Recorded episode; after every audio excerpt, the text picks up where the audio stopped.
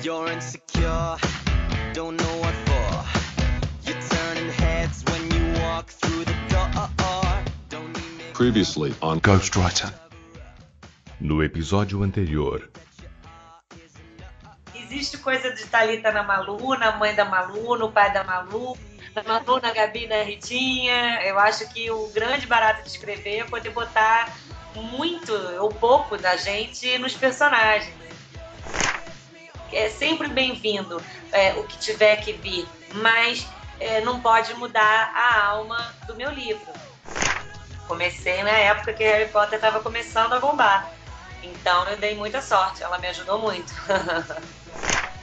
Muita gente publica livro por dia no Brasil, muitas editoras. Então a gente se fazer notar é uma coisa muito importante para quem está começando.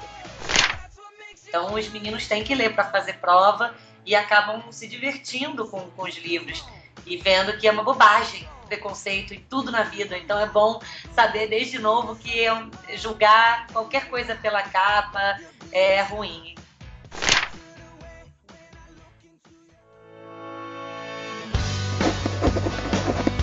I'm a writer. Well, I'm a writer, actually.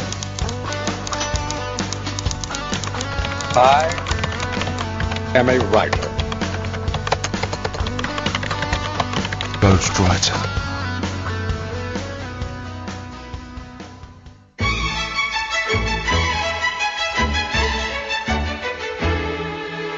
Saudações literárias, queridos ouvintes! Eu sou Ricardo Erdi e esse é o podcast Ghostwriter. O programa de hoje nós vamos discutir sobre uma das grandes damas da literatura, a dama do mistério. Vamos falar sobre Agatha Christie. E para falar sobre ela, nada melhor do que dois escritores que têm também já obras lançadas no mesmo gênero da nossa biografada de hoje.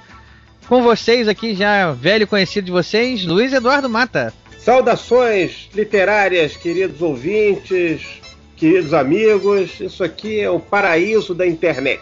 Eu já ouvi essa saudação em algum lugar, hein? Olha, deve ter sido eu mesmo que fiz, né? Que nada melhor do que falar sobre livros com pessoas que gostam e para pessoas que gostam. A conversa de botequim literária, no melhor, no, no melhor nível possível. É exatamente isso que a gente pretende, conversa de botequim literária. Estão aqui acompanhando a gente aqui para fazer a companhia pro Mata, para mim hoje, para falar da Agatha Christie, temos aqui o nosso querido Rafael Montes. Seja bem-vindo, Rafael. Opa, obrigado pelo convite. Primeira vez que estou aqui, já estou com muito prazer. E o Mata é um político, eu não sei se é tão político assim, então muito obrigado pelo convite. Boa noite aí pra todo mundo. Olha, eu não sou político, não, hein, gente? Pelo amor de Deus. É, Mas nessa conversa eu sou honesto. cha- chamar de político hoje em dia não é lá um elogio, né? Não, não, eu sou diplomático, é diferente. Então, pessoal, a gente vai ali ler os e-mails aqui e daqui a pouquinho a gente está de volta com essas duas feras aí para falar da Fera Mor. Um abraço.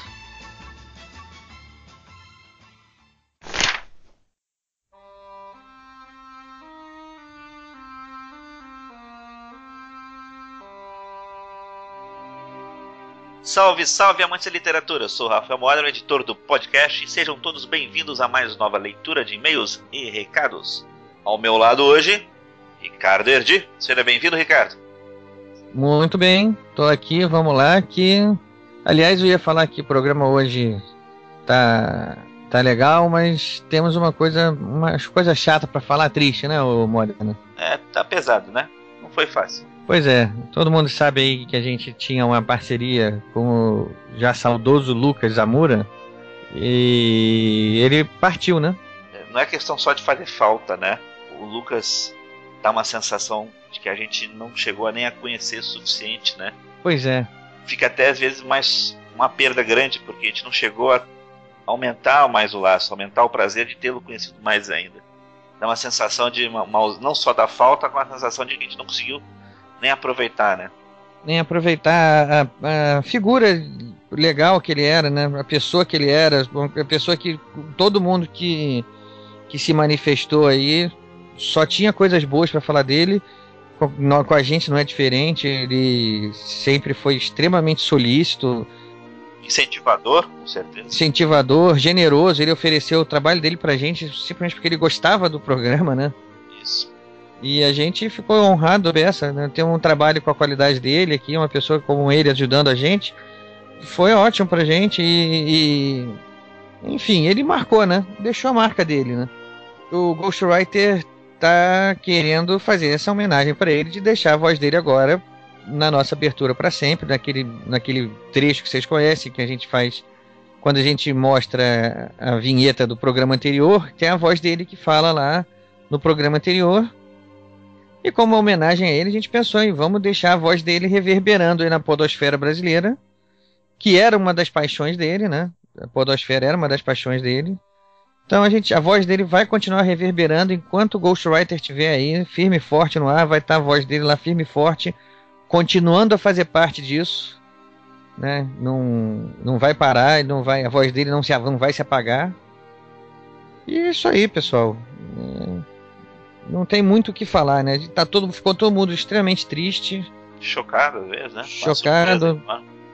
Enfim, foi muito chocante, né? E esse programa então esse episódio 24 sobre Agatha Christie, a gente vai dedicar inteiramente ao Lucas. Isso aí, é uma homenagem pouco, pouco que a gente pode fazer por ele, que fez tanto pela gente, né? É, é uma pequena homenagem que, tá, que cabe, a, que, que a gente consegue fazer, né, para ele. Então é isso aí, pessoal. Programa de hoje, Agatha Christie, homenagem à memória do nosso amigo, do nosso, da nossa voz, Lucas Amura dando sequência, pedido de uma ouvinte, Cristine. Ela não sei se ela vai, vai ouvir o comentário dela, porque ela pula normalmente os e-mails, mas a pedido dela, ela quer que a gente chegue mais perto do Nedcast e diga para todo mundo, aqueles que não quiserem ouvir a leitura de e-mails do programa anterior, pule para 26 minutos e 20 segundos. Então, isso aí. Quem ficou agora aqui é melhor do que os outros? como, quem, como diz o Azagal, né? Isso aí, ele, ele falando, quem tá aqui agora ouvindo é melhor do que quem pulou direto lá pra frente. Então, para esse pessoal que é bom, a gente vai ler agora os e-mails. Para começar, o e-mail já do nosso. Tem sempre e-mail deles, a gente já não pode nem mais. Tem uma leitura de. Não, não tem mais nenhuma leitura de e-mails que não tenha a presença dele.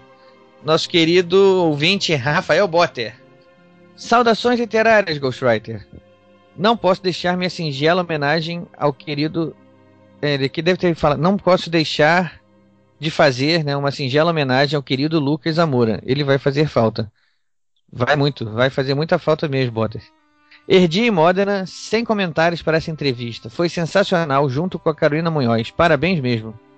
Como um bom ouvinte, posso afirmar que não tinha lido os livros da Talita Rebouças por se tratar de algo mais feminino e o meu sistema machista falava mais alto. Agora, conhecendo mais sobre a escritora, vou ler e deixar o machismo de lado. Afinal, um bom livro tem que ser lido, não importa o público. Ah, quero, quero falar também que o Fantasminha do Ghostwriter já está com novos ouvintes.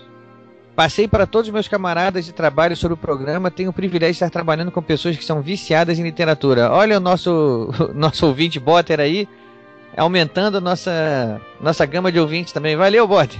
Valeu. Um grande abraço para todos, para você também. Vamos em frente. Um da sequência aqui no segundo e-mail.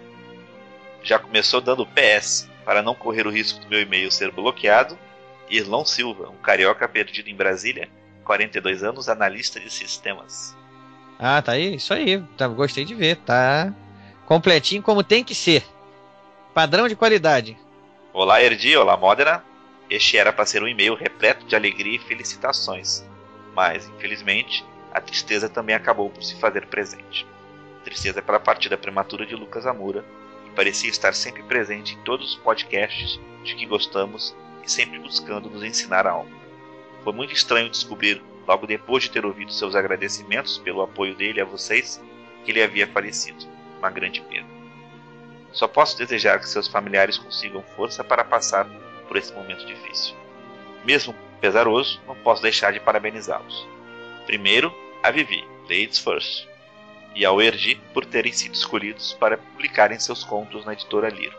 Não esqueçam de avisar quando o livro chegar às livrarias. Nada, vamos fazer uma festa quando chegar essa hora aí. Segundo, a todos vocês por terem finalmente conseguido trazer a Talita Rebouças ao nosso PGW, programa Ghostwriter. O episódio foi muito interessante e revelador, e ainda contou com a participação da grande Carol Munhoz, que ajudou a dar uma, ainda mais brilho. Bem, vou ficando por aqui, aguardando ansiosamente o próximo episódio. Muito sucesso e vida longa e próspera. Grande abraço, Irlão Silva. E vida longa e próspera para você também, Irlão. Continuando, vamos para o nosso terceiro e-mail. Saudações literárias no melhor estilo Ghostwriter. Olha a nossa saudação aí, pegando o Modern. Meu nome é Gabriela, sou historiadora, editora do Rádio Cultcast e redatora do Coletivo Cult, site que hospeda o podcast. Tenho 24 anos e moro em Campina Grande, Paraíba. Eu preciso dizer alguma coisa depois disso tudo, Modena? Não, tá certo. Perfeito, né? Perfeito, Gabriela. A Gabriela estabeleceu o padrão que tem que ser daqui para frente. Espero ter feito do jeito certo que vocês tanto falam nas leituras de e-mail. Tá aí. Isso aí, Gabriela. Você padronizou o, o, o, o que a gente quer. É isso aí mesmo. Vamos lá. Eu já tinha ouvido alguns casts, mas só agora vim escrever. Adorei a participação da Carolina Munhoz da Treta Rebouças. Senti a falta de uma voz feminina no Ghostwriter. Beijo pra Vivi Maureen. Olha aí, Vivi. Ainda não ouvi o cast das listas, mas pelo começo do programa já fiquei nostálgica com a coleção Vagalumes.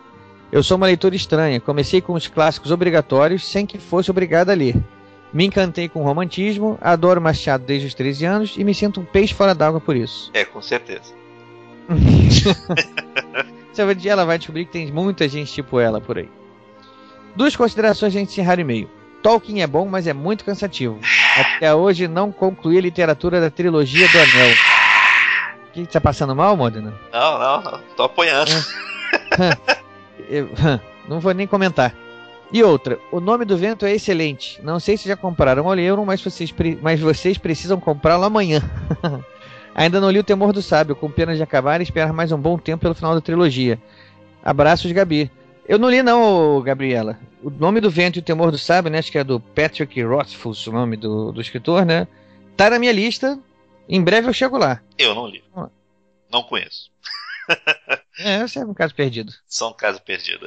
Vai lá, então vai lá e leia o e-mail, logo próximo e-mail então, vai. Saudações literárias. Olá, me chamo Matheus, sou de Cachoeirinha, Rio Grande do Sul e tenho 19 anos. E mais um que acertou. É, faltou só a, a profissão, mas como tem 19 anos, deve ser deve aniversário. É, deve ser estudante, tá tudo bem, tá valendo. Sou um ouvinte do Ghostwriter faz umas três semanas. E de lá pra cá, eu tenho escutado o que você já tem feito. Achei o podcast genial e inteligente. A edição feita pelo Modena é de alta qualidade. Aí, viu? Aí, boa. Gostaria também de perguntar quando vocês irão falar sobre os livros de Neil Gaiman. Estão devendo desde a edição 7, onde vocês comentaram as HQs de Neil Gaiman. Tem chance de vocês fazerem um cast comentando a vida e a obra de Isaac Asimov? Quero também ressaltar que o podcast de vocês é diferente de muitos hoje em dia, pois os podcasts atuais são na maioria das vezes uma cópia fajuta do Nedcast. Parabéns, abraços. Matheus, lá de Cachoeirinha, Rio Grande do Sul. Ô, Matheus, vou responder aqui. Neil Gaiman. É, o, o, o, episódio que a gente pretende fazer sobre os livros de Neil Gaiman, a, a gente já tentou fazer ele várias vezes, mas a gente está com um problema de agenda para ele. Mas vai sair. Não se preocupa não, vai sair. É uma é um interesse pessoal mesmo. Eu gosto muito, eu já li acho que todos os, os romances dele. E os convidados também estão interessados, né? realmente foi só um problema da agenda. Pois é, e é, simplesmente porque tem a questão de fuso horário aí com as pessoas que vão participar, que a gente ainda não se acertou. É, eu não posso falar mais do isso. diferentes, né? Pois é, eu não posso mais falar do, sobre isso, eu não quero dar dica, mas a gente vai chegar a um momento aí que vai caber todo mundo dentro do mesmo fuso horário e a gente vai conseguir gravar esse programa. Isaac Asimov, pode ter certeza, mais cedo ou mais tarde vai ter um especial sobre Isaac Asimov chegando aí.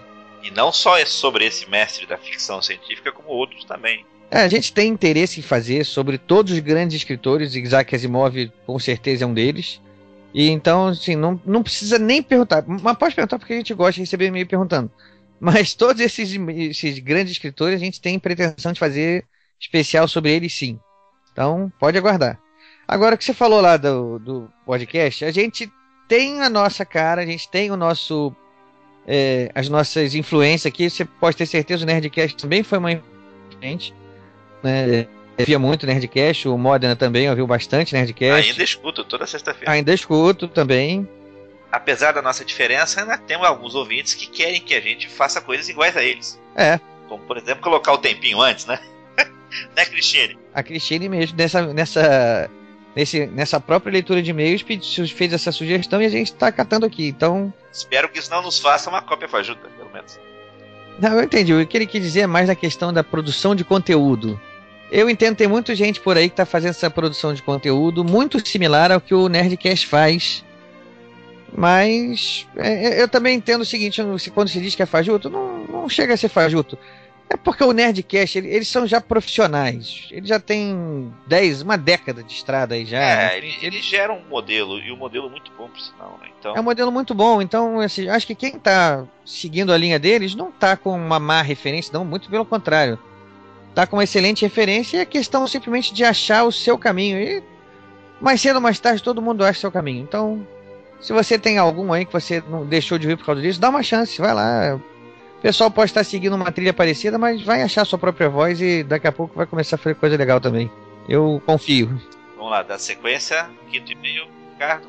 Sou eu então, vamos lá. Saudações literárias, amigos do Ghostwriter. Eu, eu sou- você reparou, Modena? É o terceiro e-mail que começa com saudações literárias, viu? A gente tá, É, saudações literárias tá é lançando moda aí, né? você, o Luiz Eduardo Mar. Vamos continuando. Meu nome é Wagner, tenho mais de 30 anos, moro em Guarulhos, São Paulo e, como vocês, adoro livros. Encontrei vocês por acaso pesquisando na net. Na verdade, comecei ouvindo os podcasts de literatura da Revista Fantástica do Fernando Henriques. Quando esgotei o acervo deles, senti uma abstinência terrível e a necessidade de maiores doses. Aí achei vocês, felizmente. Eu, vou até fazer um parênteses aqui também. Não tem só a gente, não. Você pode procurar o Literatos Cast, você pode procurar o Cabuloso, né? É, tem o Grifo Nosso também. São outros podcasts de literatura que você- cada um tem a sua característica, né? E você vai, escuta todos eles e com certeza você vai se identificar com alguns e vai gostar também. Continuando aqui. Pessoal, adorei o programa, os temas são incríveis e os convidados mais que interessantes. Fiquei viciado já no primeiro episódio, um sobre a influência de Harry Potter, depois fui ouvindo os demais, um, um atrás do outro. Rafael Dracon, Ryoki, escritores ilustradores, etc e tal. Amigos, maravilhoso esse canal de comunicação. Descobri que não sou um alienígena por gostar de fantasia e livros nacionais. Existem outros como eu. Olha e como, hein? E também que ser escritor não é uma fantasia, é real e possível. Não, mas não tenho a menor dúvida disso, o Wagner. Pode ter certeza, é real e é possível. As histórias desses valorosos guerreiros das letras refletem minha própria história de vida. Também fui adolescente nos anos 80. Também comecei rabiscando histórias lá pelos meus 11 e 12 anos. Também era viciado em quadrinhos de super-heróis, filmes e seriais de aventura e ficção que não me deixavam desgrudar do sofá. Calma aí, calma aí. Ah, Ele disse que tá mais, de 30. Ele tá perto da nossa idade, hein? eu não vou comentar, vou continuar falando disso aqui pra frente. Sou da mesma geração de muitos que já passaram por aí, sonhadores com a mente cheia de aventuras pra contar.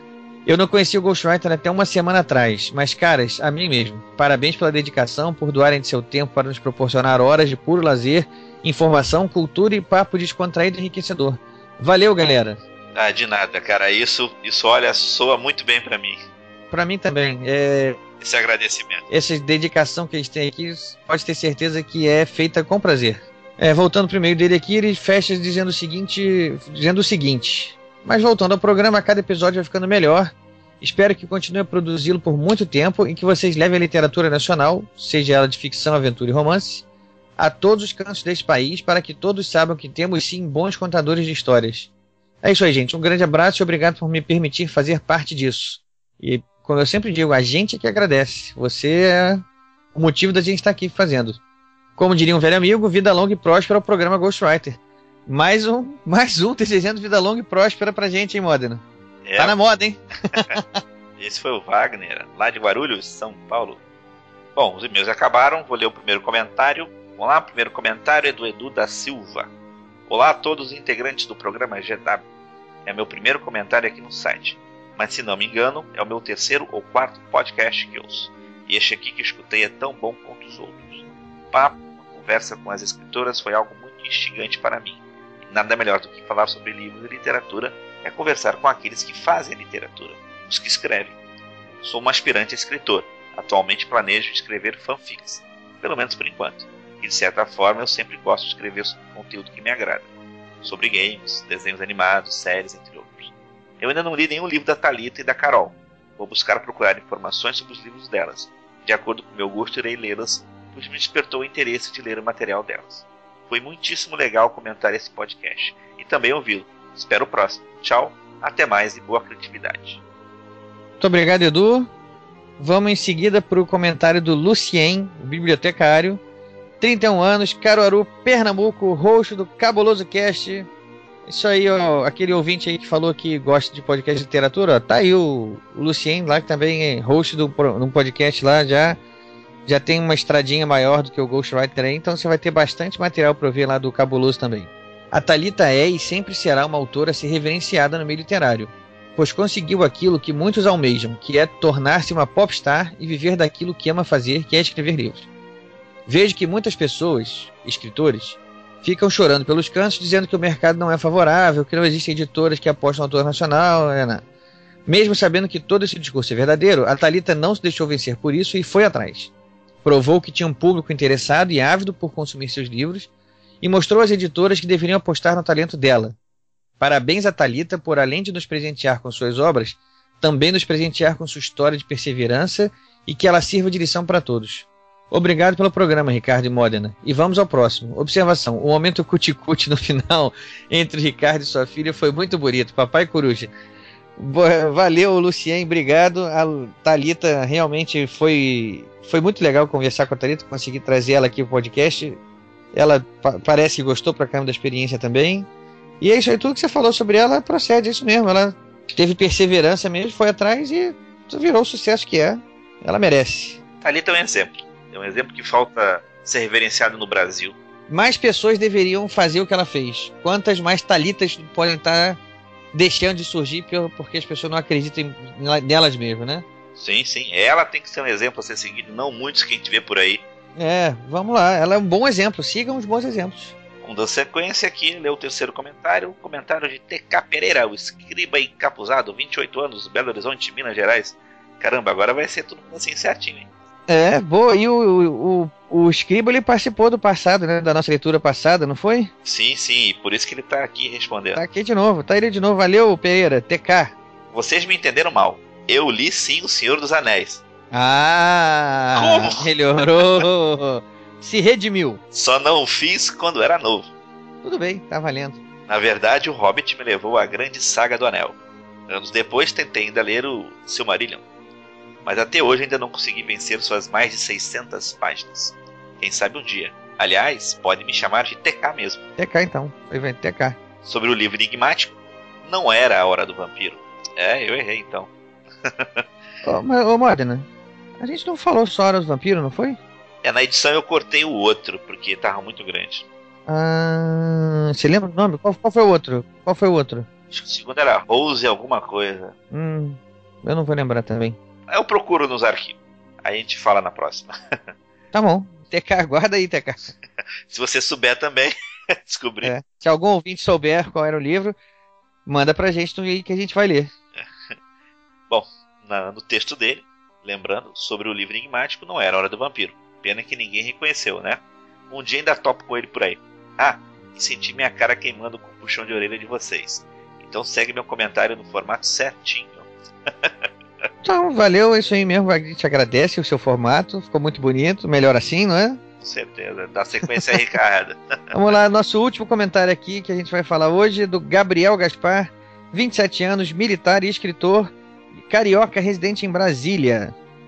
Galera, excelente programa, é sempre bom aprender com outros escritores. Cada um tem a sua técnica de escrita e essa troca de experiência é bastante importante. Obrigado por proporcionarem isso. E muito obrigado pela divulgação do meu livro no Ghostwriter 22. Continue esse caminho e aguardo o próximo Ghostwriter. Abraço. Tá aí, o próximo Ghostwriter chegou. É esse aqui agora. É um tema que eu adorei fazer. E, Modena, tem mais alguma coisa? É, tem, para terminar, os nossos endereços. Nossos endereços. Começando com o nosso endereço do podcast, no site, que é o programagw.podomatic.com programagw.podomatic.com o nosso e-mail é o programagw.gmail.com programagw.gmail.com Nos encontra no Twitter através do arroba programagw, arroba programagw. No Facebook é o facebook.com barra programagw. facebook.com.br programa GW. E para terminar, quem quiser nos encontrar no iTunes, basta procurar por podcast Ghostwriter. Ricardo, antes de terminar, manda um grande abraço para o Rafael e para o Luiz Eduardo Mata. E para todos os ouvintes, não se esqueçam, leiam O Caso dos Dez Negrinhos, o melhor livro da Agatha Christie. É, há controvérsias que esse é o melhor, mas sem dúvida nenhuma eu acho que é o mais famoso dela, né? O clássico dela, né? É, eu, pra mim, eu considero o melhor porque ele realmente ele tem. ele faz parte da minha. Da, naquele exato momento que você sai da leitura infanto-juvenil para a leitura adulta, né? O livro, É, meu- exatamente, meu- a gente chegou a comentar sobre isso no programa, né? Que a Agatha Christie é a primeira que recepciona a gente nesse, nessa fase, né? E esse livro foi pra mim um espetáculo, que fez eu realmente me apaixonar pela leitura, né? Então, isso tá no meu subconsciente como o melhor. Boa, boa. Então deixa essa. Com essa. Com essa a gente se despede. Valeu, Modena. Um abraço. Um abraço. Até mais, pessoal. Até a próxima leitura de e-mails do próximo episódio.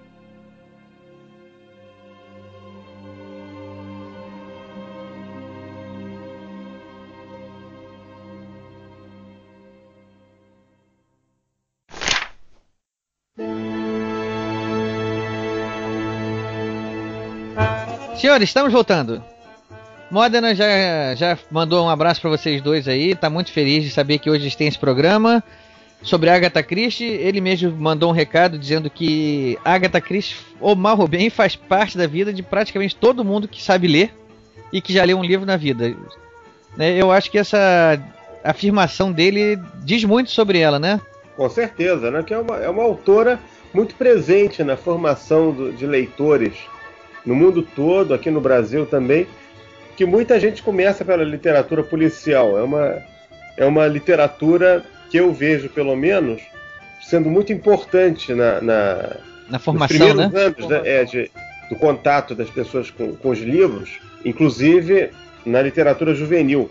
Ela é uma formadora de leitores importante. Inclusive, Mata, há pouco tempo atrás nós gravamos um, um programa sobre livros infantos juvenis que marcaram nossas vidas, né? Eu me lembro que eu comentei lá sobre a coleção Vagalume, sobre a série Pra Gostar de Ler, né? E eu me lembro que sim, a partir do momento que eu estava começando a pegar essas leituras e, e começando a evoluir, a Agatha Christie foi, acho que é, em seguida desses aí.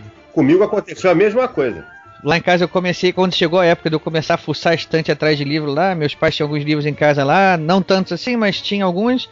Eu comecei a fuçar e me deparei com alguns livros da Agatha Christie lá, e acho que na- nessa época, lá na, na época da minha infância, não vou dizer que década foi pra não para não me entregar, mas acho que Século toda XX. casa, é século XX, uma, uma infância no século XX. Século XX. Toda casa tinha alguns livros da Agatha Christie, a minha não era diferente. Eu acabei me deparando com eles e foi assim, paixão à primeira vista, né? Mas Eu- você deu sorte, você sabe que a minha experiência com leitura, assim, de fuçar a estante, não foi tão feliz assim como a sua. Eu tenho até medo do que você vai dizer agora. Eu vou contar, é uma coisa, uma experiência muito en- engraçada, assim, meio, foi meio traumática, mas depois eu superei.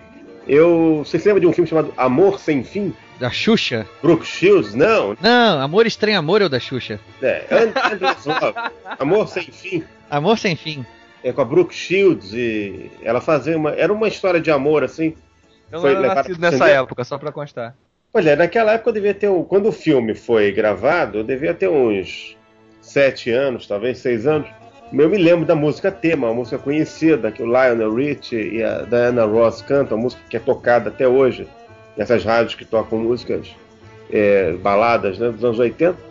E eu me lembro que eu, era- eu tinha sido proibido de assistir esse filme. Na televisão passou, depois, uns anos depois, o filme passou no Supercine, sei lá, um desses programas de televisão à noite. E aí minha mãe proibiu. Não, você não pode assistir, porque isso não é filme para sua idade. De fato não era, né? Mas aí, nessa época, eu devia estar com uns 10 anos. 9, 10 anos. E aí eu tô fuçando a estante, o que que eu encontro? O livro. Amor Sem Fim. Eu falei, não, você despertou curiosidade numa criança, né? Olha só. Eu falei que eu tava com medo que vinha por aí, tá vendo? Pois é. Aí o que aconteceu foi o seguinte: eu fiz um raciocínio lógico. Eu fui proibido de assistir ao filme, não de ler o livro. Aí eu peguei o livro e comecei a ler. Rapaz, o livro é uma baixaria. Um horror. Você imagina um garoto de 10 anos de idade lendo aquilo. É um negócio assim. um- É um, um livro horroroso, assim, de, de amor doentio. Um negócio terrível. E eu fiquei traumatizado. Traumatizado com aquela história, a ponto de que durante anos eu não, eu não era capaz de ver o filme. Que eu achei o, livro uma coisa escandalosa. Quem dera eu tivesse encontrado entre as minhas primeiras incursões a distantes o livro da Agatha Christie. Foi, Pois é. foi talvez o que, o que eu encontrei em seguida, né? Mas antes teve o maldito Amor Sem Fim. Foi a minha primeira garimpada nas estantes de casa, me deparei com a Agatha Christie e a partir daí, é lógico, um- eu, um jovem em formação, cair com um livro policial na mão, vai, vai ser devorado, né?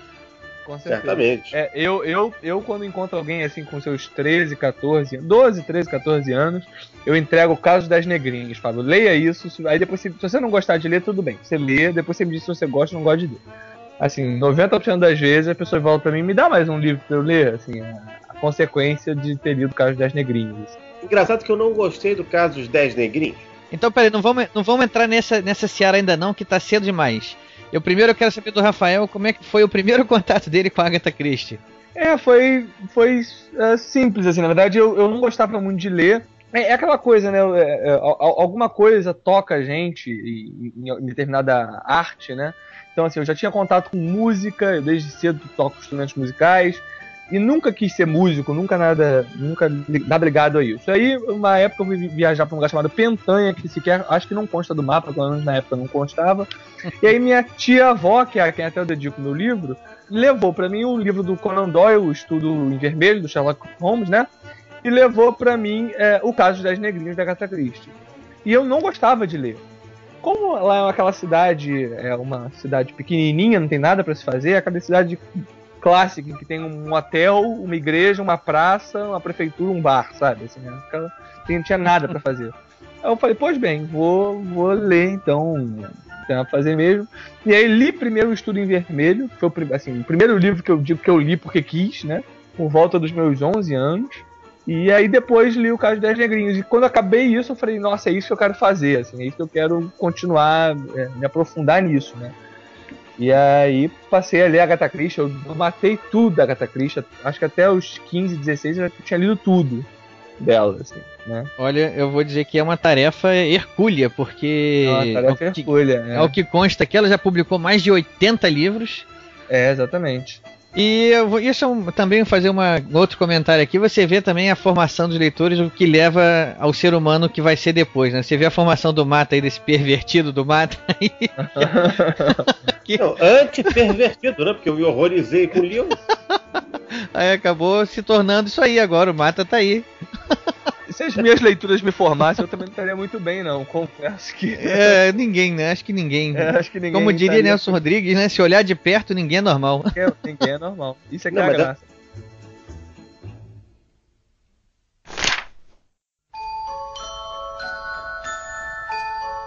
Bom, mas vamos só aqui dar uma, uma informação aqui pro nosso ouvinte que sobre quem é Agatha Christie, né? Para ele começar a entender melhor o porquê de por que tanta gente fala de Agatha Christie, né?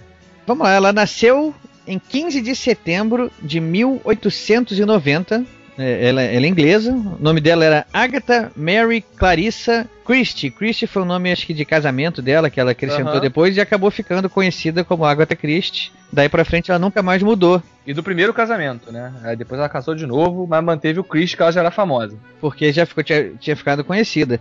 Eu vou falar uma- um número aqui, são números que eu garimpei na internet, mas as fontes ali já dão uma noção do que significa ser Agatha Christie. É, uma fonte me diz que ela vendeu mais de 2 bilhões de livros. Eu vou, vou repetir, não são 2 milhões de livros, não. São 2 bilhões de livros.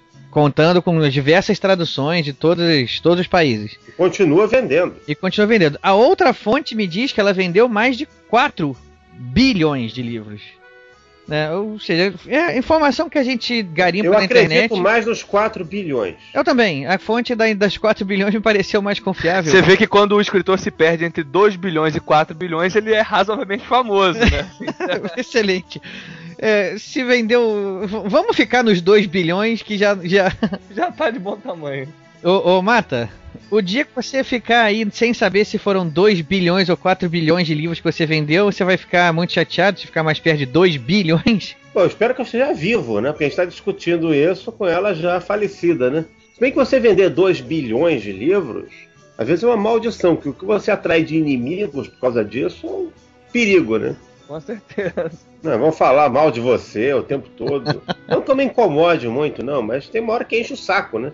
Olha só, vamos cortar por mil. Se fosse 2 milhões já tava de bom tamanho já, né? Tá bom, tá ótimo. É, tem uma, tem uma, tem uma, uma coisa que se diz, eu não sei se isso procede, mas falam que, é, que é, ela é a terceira autora mais lida, né? Se você colocar o, o livro mais lido é a Bíblia, depois você tem as obras de Shakespeare e depois é ela, assim, na lista de autores mais lidos de todos os tempos. Ah, Eu também li isso, mas eu fiquei com- na dúvida se essa informação tinha sido antes da J.K. Rowling ou depois, porque eu não sei se a J.K. Rowling já chegou lá. Ah, então ela é a quarta mais lida? Eu não sei, eu tô. Eu... Não, não, não chegou não, não chegou. Não chegou, não? Vendeu muito, mas não é, não che- acho que não chega a 2 bilhões de livros, acho que não. né? Também tô Pois é, eu- essa, essa informação que você falou eu também tinha lido. Mas, mas se, for- mas se for assim, aí, por exemplo, já fala, eu, eu li, eu li isso aí, eu li no jornal, falando que os 50 Tons de Cinza já vendeu mais do que Harry Potter, toda a série. Então, se for assim, aí a. 50 Essa- tons de cinza é horrível. É, não coloca na lista de, de livros falados durante o podcast, pelo amor de Deus. É, é. Pode Não tirar. coloca. Ou então coloca assim, não ler. Amor sem fim é pior. E a outra face do desejo? Esse é meu próximo thriller. É, isso aí, tem alguma coisa a ver com esse 50 tons de cinza aí? Não. Claro que não, né? Eu comecei a escrever isso em 2006, Ah, tá bom. nem, nem sabia que iam lançar o 50 tons de cinza. E além do mais, o, o meu livro não tem nada a ver com 50 tons de cinza. É uma história, é um thriller, né? É um thriller mesmo. thriller que tem uma história de amor, é, de desencontros e tal, que, que atravessa toda a história. Mas ele é fundamentalmente um thriller. Bom, vamos continuar aqui da Agatha Christie para dizer aqui o seguinte. É, ela tem alguns pseudônimos, né?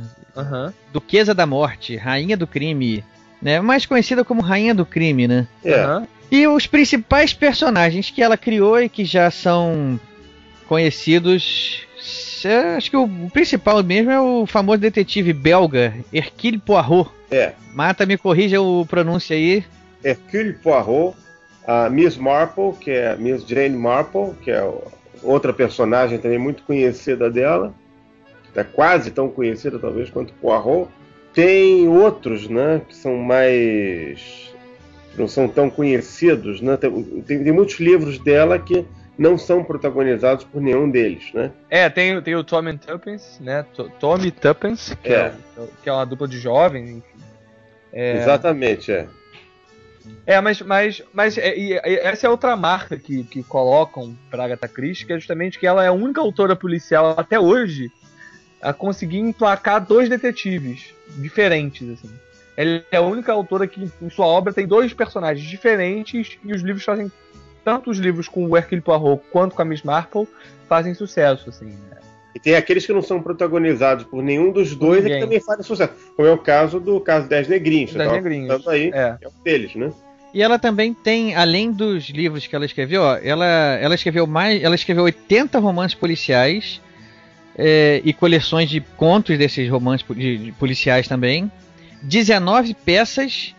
Além disso, ela ainda escreveu seis romances sob o pseudônimo de Mary Westmacott. É. Que é uma porca... são todos uma porcaria, todos muito ruins. Esse eu não li. Esses são não são policiais, né? Esses são mais histórias de amor, né? São mais romances no sentido da palavra, mais no sentido estrito da palavra, né? românticos. Né? Romances românticos. É. Mas são ruins, são bem ruins, assim. Não li, Não. não li. Não, não leia Agatha Christie começando por esses, assim. É pra- nem que seja pra falar mal com base, você tem que ler. Exato, é, é, exato, mas, mas não são bons não. Assim, ela realmente nasceu pra escrever romance policial.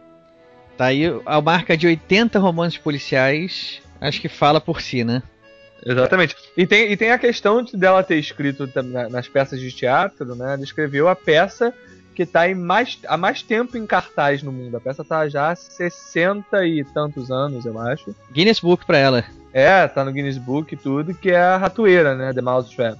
eu, na vez que fui a Londres, assisti a peça, tá realmente lá no St. Martin Theatre, passando ainda hoje a peça, enfim. E, e o pior, não é assim, ah, a peça é exibida toda semana aos sábados, não.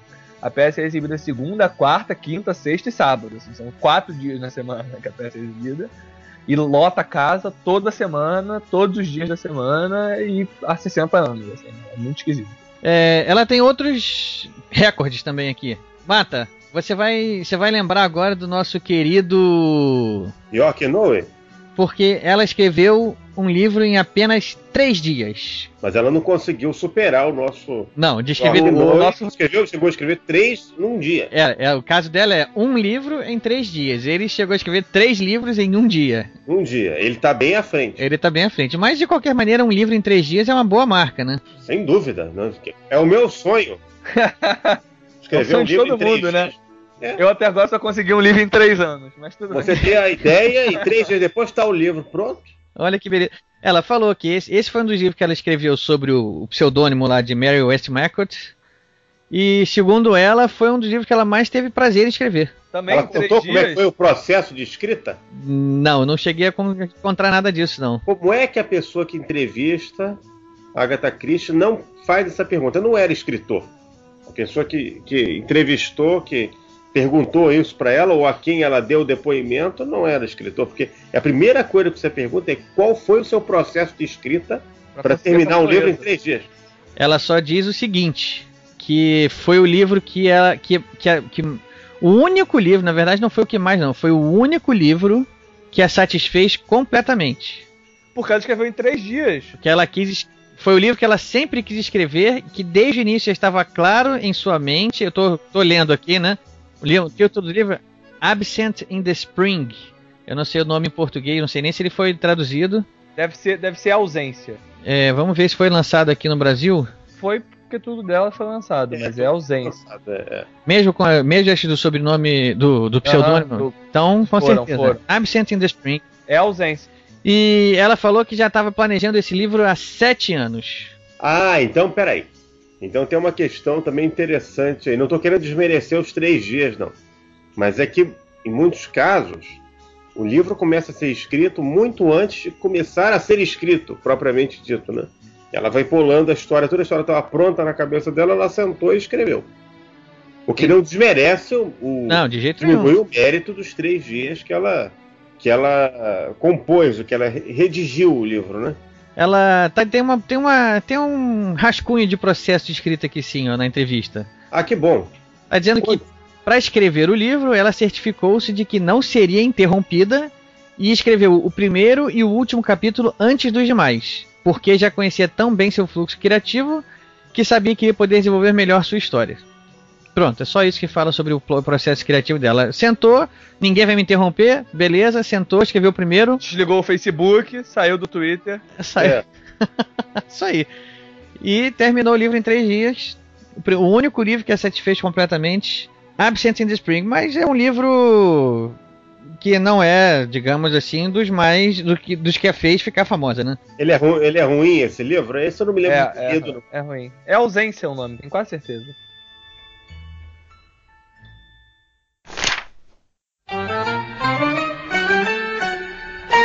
Agora, ela também tem um outro recorde. O maior livro do mundo, no Guinness. Ele mede mais de 30 centímetros de comprimento, possui 4.032 páginas e tem todos os 12 romances e 20 contos protagonizados pela Miss Marple.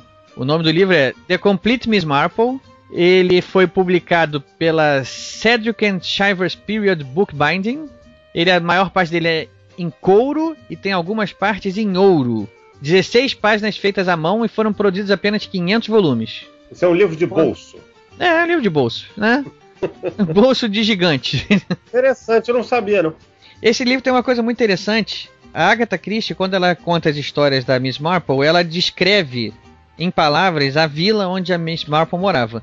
Eu não sei se uma fã, uma, uma, uma artista, eh, ela teve a perseverança, acho que, de catar todas as descrições da aldeia que a Agatha Christie dava, a aldeia onde morava lá a, a querida Miss Marple, e ela fez um mapa, desenhou um mapa da, dessa, dessa vila. E esse desenho desse mapa faz parte desse livro. É uma obra assim para colecionador, né? O- Esse, esse livro custa gigante, isso? né? É, Quanto custa? E Rafael já se interessou. já se interessou. É, o livro é vendido. ele- só foram produzidos 500 volumes. Eu imagino que seja esgotado, obviamente. E foi vendido por mil libras Ah, uma micharia. cada um. Na época. Pois é, agora eu imagino que deve ter sido esgotado, né? 500 volumes, uma obra dessa da Agatha Christie deve ter sido esgotado. E quem tem hoje em dia, imagina que não, não, não- Não venda. não venda, né? Não tem preço. Isso É muito difícil você botar preço numa coisa dessa hoje em dia, né? Não- É, isso vai a leilão, certamente, né? É, isso aí quando alguém quiser se desfazer, vai botar no leilão e o leiloeiro lá que vai estabelecer lá um número arbitrário e ver quem dá, né? Ver quem paga. É, e já que antes de entrar no livro a gente tá falando de curiosidades, é, a Agatha Christie ela tem um- um caso real que ela não tem um caso real, enfim. houve um Desaparecimento dela, né? caso- Não, não, não, não, não, não é isso não. Não? Houve um caso, não, não é isso não. Isso é outra história. É outra história, mas um- então vamos é. lá, vamos da sua história primeiro. é, houve um, um, um caso é, em que é, tinha um, uma- um assassino, digamos, em série. Eu não lembro onde é que foi, deixa eu. Eu tenho isso aqui em algum lugar. Enfim, ele é um assassino em série. E o inspetor da, que estava investigando o caso tinha lido um livro da Agatha Christie. E ele conseguiu desvendar o caso porque ele tinha lido o livro da Agatha Christie. Porque o veneno que o assassino usava era o mesmo veneno que estava no livro da Agatha Christie, porque ela usava venenos reais, né? Porque ela foi enfermeira, então ela usava Ela venenos reais. conhecia os venenos. É. Exato. E aí, é, e aí, e aí, ou seja, houve um caso real que foi solucionado gra- graças ao livro Cavalo Amarelo da Agatha Christie. Olha só, É, isso, é- isso é uma coisa que eu achei muito interessante quando eu descobri. esse período ela trabalhou como enfermeira, ajudou ela a ter conhecimento muito grande sobre medicamentos e venenos, né? É. E isso influenciou muito a obra dela, né? Porque grande parte dos assassinatos dela eram feitos com venenos, né? Nos livros dela. É, ou então Aham. barbitúricos, né? Remédios altas doses, né? De Diga- remédios digamos que ela- tranquilizantes que não digamos se usam mais hoje, que eram usados na época. No- nos livros dela as mortes são limpas, assim, são mortes inglesas, né? Assim, é veneno, são coisas sutis. muito- Raramente são, são, são violentos, não são muito violentos, não. Nunca tem uma chacina, né? no- nos livros Até a dela. morte é civilizada. Civilizada, exatamente. Dá gosto de ver. né? Agora, já que você falou de curiosidades dela, a gente também vamos então falar sobre o caso do desaparecimento da Agatha Christie, né? Teve um episódio da vida dela aí que ela ficou, se eu não me engano, foram 11 dias desaparecida, né? É uma coisa assim, é, é. Foi nos anos 20, né? Foi nos anos, é, foi nos anos 20, isso aí. 20, ela era moça, ela saiu de casa, né? Sumiu e reapareceu depois, né?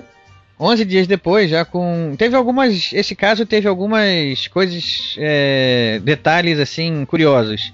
O carro foi encontrado com alguns pertences dela dentro, né? As portas abertas, À, à beira de um lago, portas abertas. inclusive um casaco de pele que estava lá, um casaco de pele dela, né? Da... É, e é, ela começou. Ela se tornou. Ela já era uma, uma, uma personalidade, era uma pessoa conhecida.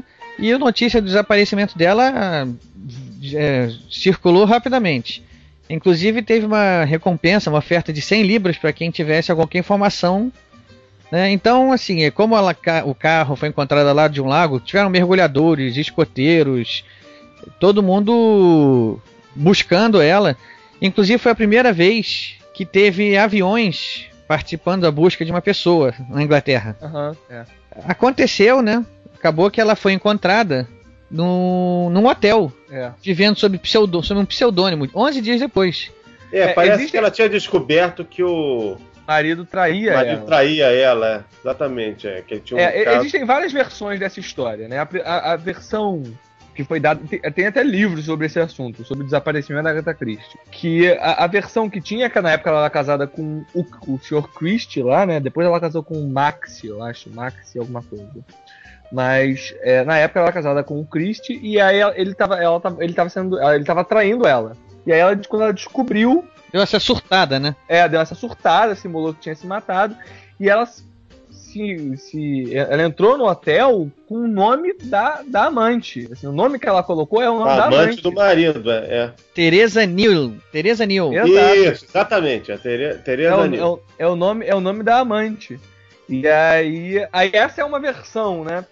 E, mas, mas por outro lado, que eu não acho que, não acho que foi proposital. É óbvio que há os, os maldosos que falam que foi proposital. Mas é, dizem. Ela nessa época ela era uma escritora famosa, mas ela não, não tinha noção da fama dela, né? Porque naquela época você não tinha dados assim, ah, quanto seu livro já vendeu, as informações demoravam muito mais. Então ela lançava os livros policiais dela, foi logo no início da carreira dela. Então ela estava lançando os livros dela e não, não tinha noção muito da fama dela. Ela não sabia que quando ela desaparecesse, a, a Inglaterra inteira ia procurar por ela, né? Mas verdade seja dita também, a carreira dela deslanchou é, depois desse desaparecimento. Ela sumiu, né? Ela já era famosa, enfim. Isso. Mas, mas, mas ela- foi, foi, uma, foi uma sorte na medida em que ela sumiu, ou seja, ela ganhou a imprensa, a atenção de todo mundo, uma altura policial que desaparece. E na época que ela lançou o, o, o Assassinato de Roger Ackroyd, que é um dos melhores livros dela. É considerado uma das obras-primas dela, né? É, É exato. fantástico, o livro fantástico. Então ela lançou um dos melhores livros dela. Então, na época, as pessoas que não sabiam quem era foram ler, ler um livro que ela tinha acabado de lançar, que era um ótimo livro. E aí, com isso, ela conseguiu. Ela se tornou uma autora mundial. Assim, há, há os que dizem que ela fez de propósito. Ela desapareceu para. Uma das versões é que foi uma jogada dela de marketing pra pra se tornar mais conhecida. Inclusive porque o marido dela é, é, foi um dos. ficou sendo. ficou sob suspeita de que era o É. responsável pelo desaparecimento dela. Isso, isso corrobora uma segunda versão que diz que ela fez isso com a intenção de colocar o marido dela sob suspeita de um assassinato, de alguma coisa assim, meio que como uma vingança contra ele. Aham, exato. É. É, o cara deve ter, deve ter passado por uns momentos de tensão violentos. É, e essa, e essa questão do marketing não dá muito certo, né? Outro dia, outro dia o Mata me contou que no lançamento do Véu ele também desapareceu por uma semana, mas ninguém sentiu falta. Então, É verdade.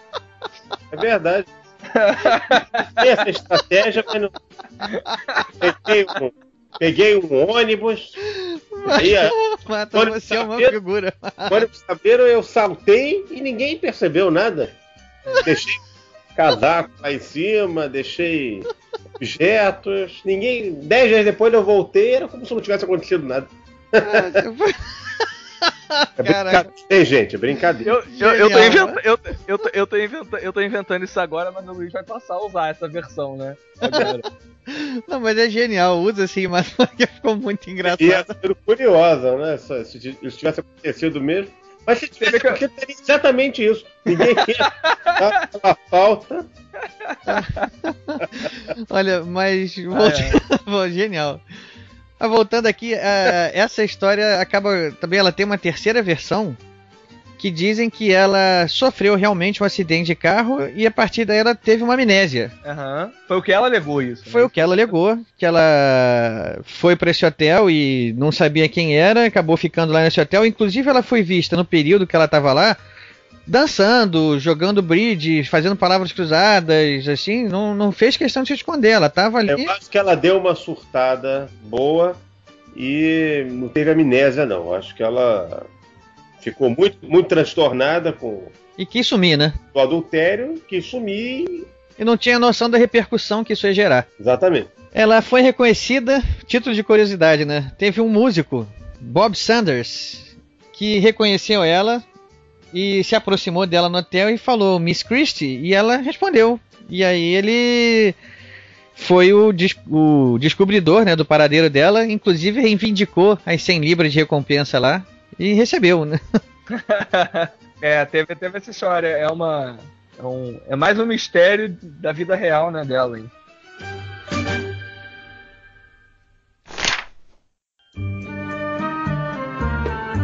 Depois desse casamento, ela acabou durante um tempo depois se casando com um cara de 14 anos mais novo do que ela e que era um arqueólogo, né? E a partir daí ela conhece- começou a conhecer o mundo e chegou até uma, digamos assim, uma segunda fase dos livros dela, onde ela começa a escrever livros como O Assassinato no Oriente Express, Morte no Nilo, Mesopotâmia. livros, crimes que são mais ambientados lá pela Ásia, Aventura em Bagdá. Oriente Médio, né?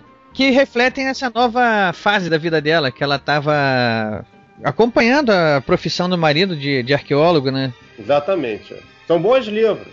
São bons livros, o Morte da Mesopotâmia é ótimo. É, ela tinha uma vantagem nessa história porque ela uma vez perguntaram para ela assim onde ela escrevia, como é que ela escrevia e ela não tinha um lugar para escrever porque ela teve comprou uma casa que ela admirava quando ela era criança e essa casa depois foi doada, se tornou uma espécie de museu, né? E as pessoas visitavam lá e queriam saber aonde ela escrevia e ela não tinha exatamente o lugar que ela escrevia porque ela dizia que ela escrevia onde ela estivesse, podia ser na cozinha, no banheiro, na sala, ela tinha essa facilidade. Desde que tivesse uma mesa firme lá e ela pudesse botar a máquina de escrever dela lá, ela estava satisfeita. Né? Então, quando ela passou a acompanhar o marido dela, arqueólogo, então ela não teve dificuldade de se adaptar a essa nova vida. Né? E onde ela pudesse levar a máquina de escrever dela lá e encontrar uma mesa pela frente, ela sentava e escrevia. Exato. E a partir daí várias obras vieram aí, obras que foram das que. Talvez pode dizer que foi a melhor fase dela, Marta. Não sei, eu não sei, eu não, eu não conheço cronologicamente a literatura dela para poder fazer uma afirmação, né, como essa. Eu, a minha leitura da Agatha Christie foi uma leitura caótica, né? Eu fui lendo os livros à medida que eu os encontrava. Eu ia, a gente não pode, não pode esquecer que naquele tempo não havia internet, não havia essas informações todas. Eu só tinha acesso aos livros dela, os que tinham aqui em casa, nas livrarias e nos sebos. Então É. eu ia comprando vi esse- já li esse livro? Esse aqui não, esse eu não li ainda. Eu ia e comprava. Então, eu não sei. Eu, eu, o que eu posso dizer é o seguinte: ah, eu acho a obra dela, essa é uma opinião de leitor, é, não é uma opinião de escritor, nem de, a- a- nem de teórico, nem de uma pessoa que está analisando a obra dela. Eu acho a obra da Agatha Christie insuperável do ponto de vista da construção da história, da, da, da, da urdidura da trama. Não todos os livros, porque ela tem livros, meu, no meu entendimento, mais fracos.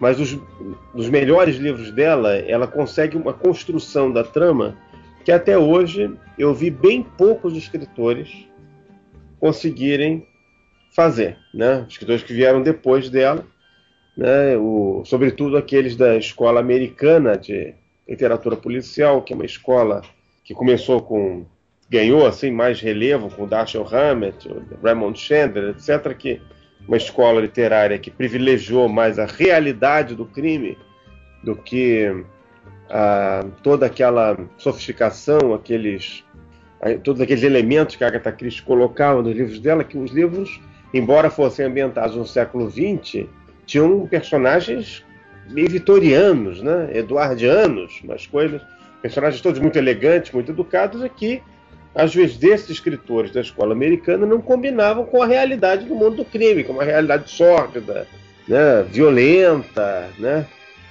E eles, eles, eles introduziram essa, essa nova maneira de escrever literatura policial que deu realmente mais veracidade, né? as tramas são mais verossímeis, são mais reais, a gente consegue visualizar, mas do ponto de vista da, da, da construção da trama mesmo, do mistério, eles estão bem abaixo dela. Na verdade, ela se encaixa, né, assim, num subgênero do policial, ela se encaixa num estilo que se chama enigma, né? Ou seja, o- ler um livro dela é quase como um pegar um quebra-cabeça, você tem que solucionar o que está acontecendo ali, você não sabe muito bem o que, que é, e, e, e, e- e o mistério se resume a personagens, um certo número de personagens fechado, num cenário fechado, que aí ao longo dos livros dela tem hotel, tem casa, tem mansão, tem trem, tem barco, tem avião, até avião tem. É.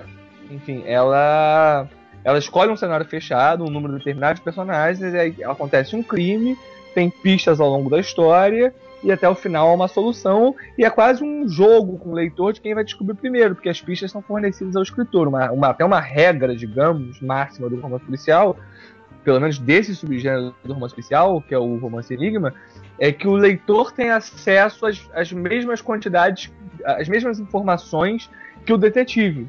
Ou seja, se o leitor for tão esperto como, com- quanto o detetive, ele consegue descobrir antes do detetive. Que as mesmas informações eles têm acesso, entendeu? Então, ela, ela entra nessa escola aí de, de, de romance enigma, porque o, o romance dela é um enigma, realmente assim, um quem matou, né? Ela raramente brinca com esse E modelo. vocês observem que isso, isso, isso que, tá, isso que o Rafael está falando é correto, E isso, de, de alguma maneira, viciou os leitores de literatura policial. De certa forma, esperam que o, quando há um romance construído dessa maneira, que um dos que o, o, culpado, né, o criminoso, seja de fato um dos personagens conhecidos, né, citados na trama. Né? É muito difícil você criar uma trama em que você vá buscar um personagem que aparece na última hora. Eu já li livros assim e, e no geral, quando é um livro assim nesse estilo enigma, os resultados são frustrantes, né? O Henning Mankell, um escritor sueco que tem livros muito bons, ele tem o primeiro livro que eu li dele começou muito bem, mas no final ele criou lá um, uns vilões que chegaram na cidade que não tinham aparecido antes. Quer dizer, você, ele, ele criou aquilo que a gente chama de reversão de expectativa. Foi o Assassino não. Sem Rosto, não? Assassino Sem Rosto, exatamente. É. é. um livro que é muito bom, o personagem dele é ótimo, que é o Kurt Wallander, não, o inspetor é. sueco personagem humano, bem construído, os cenários são ótimos e tudo. O livro tem um ritmo muito bom, mas você espera que o culpado do crime seja um dos personagens que, apa que apareceram ao longo da trama, porque tudo sugeria que seria isso, né? A, a ponto de que na quando já está na reta final, você fica meio perdido, assim, chega, chega a te dar uma tensão.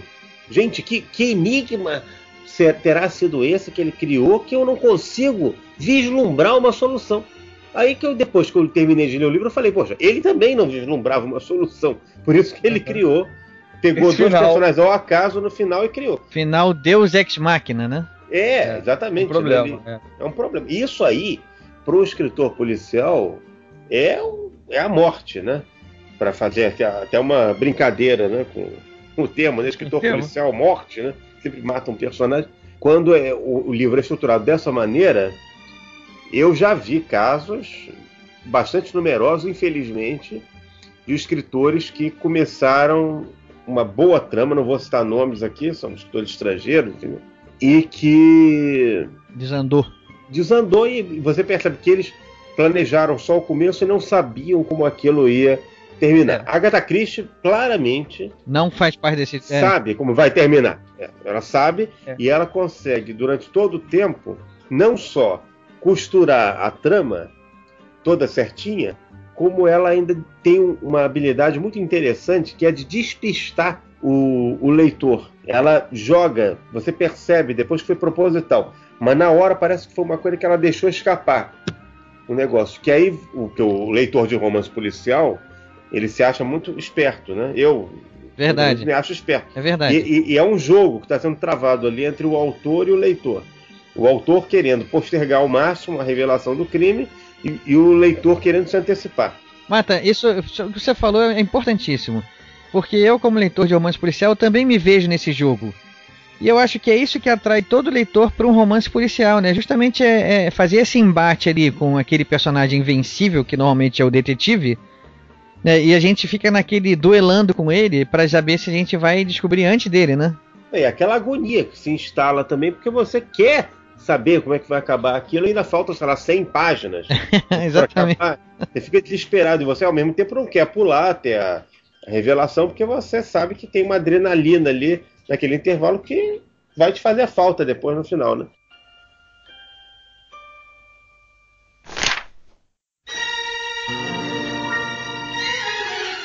É, o Rafael, então a gente estava falando agora, você você definiu então esse subgênero da literatura policial chamada Enigma. É, como é que funciona bem essa estrutura aí? O que, que você pode falar pra gente sobre isso? É, basicamente é, é, é a estrutura no, no, romance policial, a estrutura que mais me agrada, é o que eu procuro fazer nos meus romances. Então eu, é, o que eu fiz depois de ter lido Agatha Christie, lido outros romances que também seguem esse, esse subgênero, né? Em que você tem determinados personagens, um número fechado de personagens, e é, um crime acontece num lugar fechado e você tem que descobrir quem matou e você tem determinadas pistas que são fornecidas ao longo da, da, da do romance, né? E aí você justamente faz esse jogo com o leitor de, de quem vai descobrir primeiro, o detetive ou o leitor. A gente estava comentando aqui com o Mata, né? Exato. E aí, é, o que eu fiz para escrever meus livros, até, assim, foi tentar reparar como, como existe um, um não um padrão assim. Porque isso é muito interessante. A Agatha Christie, ela, ela em cada livro dela, eu não vou fazer referência a quais são esses livros, mas ela, em cada livro dela, ela tem, ela tem um cuidado de, de inovar, ainda que numa mesma estrutura. Ou seja, a estrutura é essa: personagens determinados, lugar fechado, crime, pistas, final, final com uma reviravolta, uma surpresa, um criminoso inesperado. Mas ela, em cima dessa estrutura, ela, ela brinca bastante, né? E aí ela já fez vários finais. Ela já fez final em que é, todos eram assassinos, já fez final em que ela tem alguns modelos, digamos, que ela adota que são muito interessantes, que é você colocar você colocar um, um culpado óbvio e aí depois por alguma questão esse culpado óbvio ser tirado do, de foco e aí a história se desenvolve e aí esse culpado óbvio é tirado de foco e aí quando chega no final você descobre que é realmente o culpado óbvio que cometeu o crime. Aí você fala, puxa vida, por que eu não pensei que era essa pessoa? É óbvio que só podia ser ela, só ele tinha um motivo para fazer. mas, ela, mas ela faz essa jogada, que ela joga. Logo no início do livro, o principal suspeito é esse personagem. Então você fala, ah, se ele é o principal suspeito, naturalmente não é ele. Aí depois não alguém falei, informa. não falei que ia doer? é, Mata, mas isso aí é uma conclusão de que acho que qualquer leitor de romance policial já chegou também, né? É, Tudo assim, bem, é- mas o negócio é que. Mas não de forma tão elaborada É, como assim? como o Rafael chegou aí. É, não, ela tem, ela, ela tem outro padrão que ela tem, por exemplo, que aí é ela, e, e, assim, eu confesso que eu uso isso, tento, tento brincar, tento inovar também, assim como eu acho que ela fazia, eu, eu realmente tenho a sensação de que a Agatha Christie, antes de escrever um livro dela, ela pensava, o que, que eu posso fazer de diferente, assim, eu acho que ela pensava isso. Eu noto isso nos livros dela, assim, ela tenta pensar finais que não foram feitos, tramas que não foram contadas, armadilhas que não foram mostradas. E isso não, não- é ruim, assim. a- Ela tem uma estrutura e brinca nessa estrutura. Outra coisa, por exemplo, é o fato de que normalmente, quando acontece alguma tentativa de assassinato no livro, o personagem que sofre a tentativa de assassinato é o criminoso. É, enfim, ou seja, o assassino, querendo parecer que é vítima, simula um- uma tentativa de crime. Isso, isso agora você falou, isso não é exatamente isso que você falou, mas eu me lembrei dos crimes ABC. Aham. É. Mas não é exatamente isso que você falou, mas o, o verdadeiro assassino ali, ele meio que se coloca meio na condição de vítima também, né? O- os crimes ABC, eu acho um romance genial dela, eu adoro os crimes ABC. E por quê? Porque é, ela. É, o que ela fez foi. O que estava na moda na época, na, na- na imprensa, e até hoje, isso, é- isso é- toma toda, todos os jornais, é assassinato em série. Né? O que vai totalmente de encontro, ou seja, ao contrário do que ela escreve. Porque ela escreve um romance familiar, uma coisa assim, um crime por herança, por amor, por ciúme, por coisa assim. Ela não costuma fazer uma coisa, um assassino em série absolutamente louco. Mas isso estava na moda na época. E aí eu tenho a impressão de que o que ela fez foi, ela pensou, poxa, eu tenho que escrever um livro com assassino em série, afinal de contas é o que tá na moda. E aí o que ela fez? Ela fez um livro com assassino em série, mas que entrasse no modelo dela de fazer um romance policial é, familiar, fe- fechado. Porque um assassino em série não tem é, suspeitos limitados, número de suspeitos li- limitados. Ela deu um jeito de fazer um romance com assassino em série, mas com um número de suspeitos limitados. É, eu também, esse acho que foi um dos livros que eu li dela, assim, é o que eu mais tenho na memória, porque também eu já li bastante anos, bastante tempo atrás. Assim, eu me lembro que esse foi um dos livros que eu guardei mais, assim, e, e- ficou uma boa, uma boa, fiquei com uma boa lembrança do livro. E eu achei que a explicação final lá pro, pro, pro crime ficou muito bem redondinha, ficou muito bem amarrada. Não, Mas- fica uma coisa- você não conta isso no ar, não, hein? Pelo amor de Deus. Não, mas não vou falar nada além disso, não. Até eu só- vou, vou Não, ficar por vai aqui. final, É, não. Aham. vou, vou ficar por aqui É. mesmo, não vou, não vou avançar nisso, não, porque senão mais do que isso seria spoiler. Mas o que eu, eu, eu- A impressão que eu tive dos outros livros dela que eu li, e agora não me pergunte quais foram, porque, como eu falei, foram livros aleatórios que eu achei na estante, acabei lendo. Gostei, fui pro seguinte, gostei, fui pro terceiro. E em determinado momento, quando eu tava nessa de romances policiais, me caiu na mão Sherlock Holmes. Uhum. E eu, come... e eu percebi uma diferença grande entre eles, e na época eu acabei ficando com uma implicância com a Agatha Christie, é, que o tempo já se encarregou de desfazer, mas eu me lembro que eu fiquei com essa implicância na época. Foi o seguinte, até contestando uma coisa que você falou, de que ela não me dava todos os, os elementos do crime. o o Hercule Poirot, ele resolvia, mas assim, é, ele tinha alguma carta na manga que o leitor não tinha. Já o Sherlock Holmes não. O Sherlock Holmes estava tudo ali na sua cara. E você não deduzia porque você não era tão esperto quanto ele. Já o Hercule Poirot, por exemplo, eu chegava lá em determinado momento da história, tinha uma cadeira caída na varanda, aí o hum, aquela cadeira. E no final a solução toda se baseava no porquê que aquela cadeira estava caída. E a gente não sabe por que, que ela estava caída, a gente só sabia que ela estava caída. Então eu, tive algum, eu tinha alguma implicância com ela nesse sentido.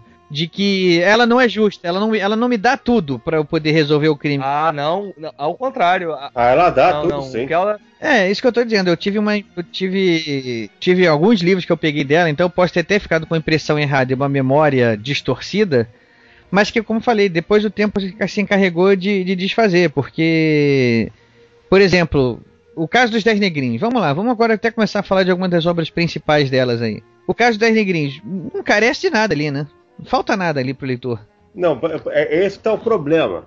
Não falta nada e é um livro que eu implico um pouco com esse livro, porque ele é um livro que ele me soa muito irreal. O livro é estruturado como se fosse um jogo. É- Ele, é- é- é- aquele crime que acontece, os crimes, né, que acontecem ao longo do, do livro, com o desaparecimento da estatueta em seguida, né? Aham. Estatueta de Quer É, contar a sinopse às pessoas antes? É, você pode, pode, falar, conta a sinopse aí pra gente, Rafael.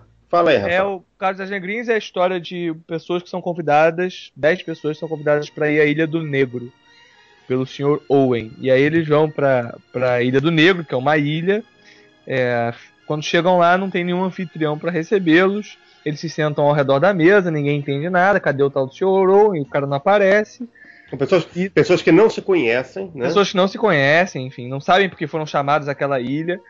E aí na- e sobre a mesa tem uma tem 10 estatuetas de, de negrinhos, né?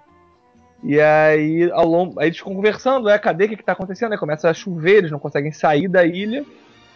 Estão isolados na ilha. Aliás, é interessante saber que a Agatha Christie começou esse modelo de pessoas isoladas numa ilha, ou isoladas pela chuva. Ela foi uma das primeiras a fazer esse tipo de coisa. Isoladas num trem, né? Numa porra. Isso, isso, exato. E aí, e aí enfim, é, as pessoas. Ao, ao longo da noite, as pessoas vão morrendo e os negrinhos vão sendo quebrados. E aí, no dia seguinte, quando acordam, também continuam morrendo. As pessoas vão todas É. morrendo ao longo do A livro. cada não e elas e elas morrem de acordo com um poema que tem Que é o dos. Aham. exatamente são que, que cada Alguém- pessoa morreu de uma forma não sei Alguém quer ler o poema aí? Não. Dez soldadinhos saem para jantar, a fome os move. Um deles se engasgou e então sobraram nove. Nove soldadinhos acordados até tarde, mas nenhum está afoito. Um deles dormiu demais e então sobraram oito. Oito soldadinhos vão a Devon passear e comprar chiclete. Um não quis mais voltar e então sobraram sete. Sete soldadinhos vão rachar lenha, mas eis que um deles cortou-se ao meio e então sobraram seis seis soldadinhos com a colmeia brincando com afinco. A, a abelha pica um e então sobraram cinco. Cinco soldadinhos vão ao tribunal ver julgar o fato. Um ficou em apuros e então sobraram quatro. Quatro soldadinhos vão ao mar. Um não teve vez. Foi engolido pelo arenque defumado e então sobraram três.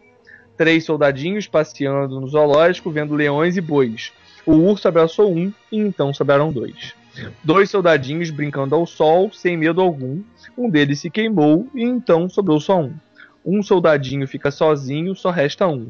Ele se enforcou e não sobrou mais nenhum. Isso é uma tradução, acho que bem bem feita, né, do, do poema original, né? Porque traduzir poema dessa maneira, ainda que tenha uma rima, é uma arte, né? É, é verdade eu a melhor. Eu, te- eu, pra- você vê, o Luiz ele não gosta de O Caso das Negrinhas. É o meu livro favorito da Agatha Christie. O seu e de muita gente, né? Que é o meu, não, eu vou dizer que é o meu livro favorito, assim, ainda que eu tenha lido livros melhores, é aquele, aquela, aquela coisa, né? O seu livro favorito não necessariamente é o melhor livro que você já leu, mas é o que mais marcou você de algum modo. Posso dizer que eu sou escritor por causa dos Jazz Negrinhos, assim, não é, especificamente do livro, mas, mas assim, o livro faz parte dessa, dessa decisão em ser escritor policial, né? E, e- e- então é um livro que eu tenho muito carinho, gosto muito. Pra ser uma noção, eu tenho todas as edições do livro em português. Olha só, Todas, todas, todas, todas as edições. não é à toa que foi convidado e tá aqui conversando com a gente, né?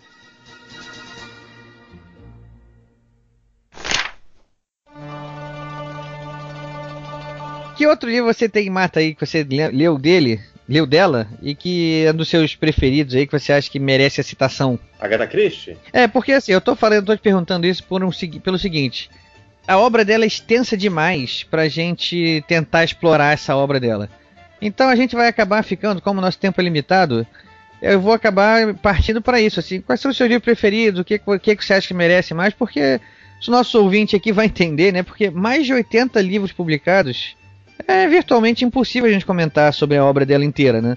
Então, assim, vamos nessa, dos principais, dos preferidos, porque é, é, é disso que se faz a literatura, né? É disso que se faz a conversa sobre literatura, né? Pois é, olha, um, um livro dela que eu gostei muito, que ele- eu, eu não sei se são, estão entre os principais, né? Porque é aquilo que o Rafael estava falando, né? Nem sempre o livro que a gente mais gosta Exatamente. é o melhor, melhor, né? É. Mas os livros dela que, que eu gostei mais foram, entre eles, né? Foram, por exemplo, eu gosto muito da Miss Marple. Eu acho uma, uma personagem muito interessante. Então aquele livro lá da completa coleção dela aí também te balançou, né? É, não, mas um livro daquele tamanho eu não ia querer ter, porque eu não, não, ia- não teria nem onde colocar aqui. Serve como, como um banco, assim, né? Você bota na sala como se fosse um puff para as pessoas sentarem. Não, mas eu não ia permitir que ninguém sentasse nesse, nesse livro. Depois você pagar o que você pagou, né? Mil Não, e ainda livros. mais que Agatha Christie, você nunca sabe, né? Mas aí a Miss Marple era interessante, uma personagem interessante, porque ela utiliza o seu conhecimento empírico para resolver os, os, os crimes. É um negócio muito interessante. Ela não é uma investigadora tradicional, né? Não, ela é uma investigadora no seguinte sentido. Ela mora numa cidade pequena e conhece muita gente, ou todo mundo, enfim. Conhece bastante, conheceu bastante gente ao longo da vida.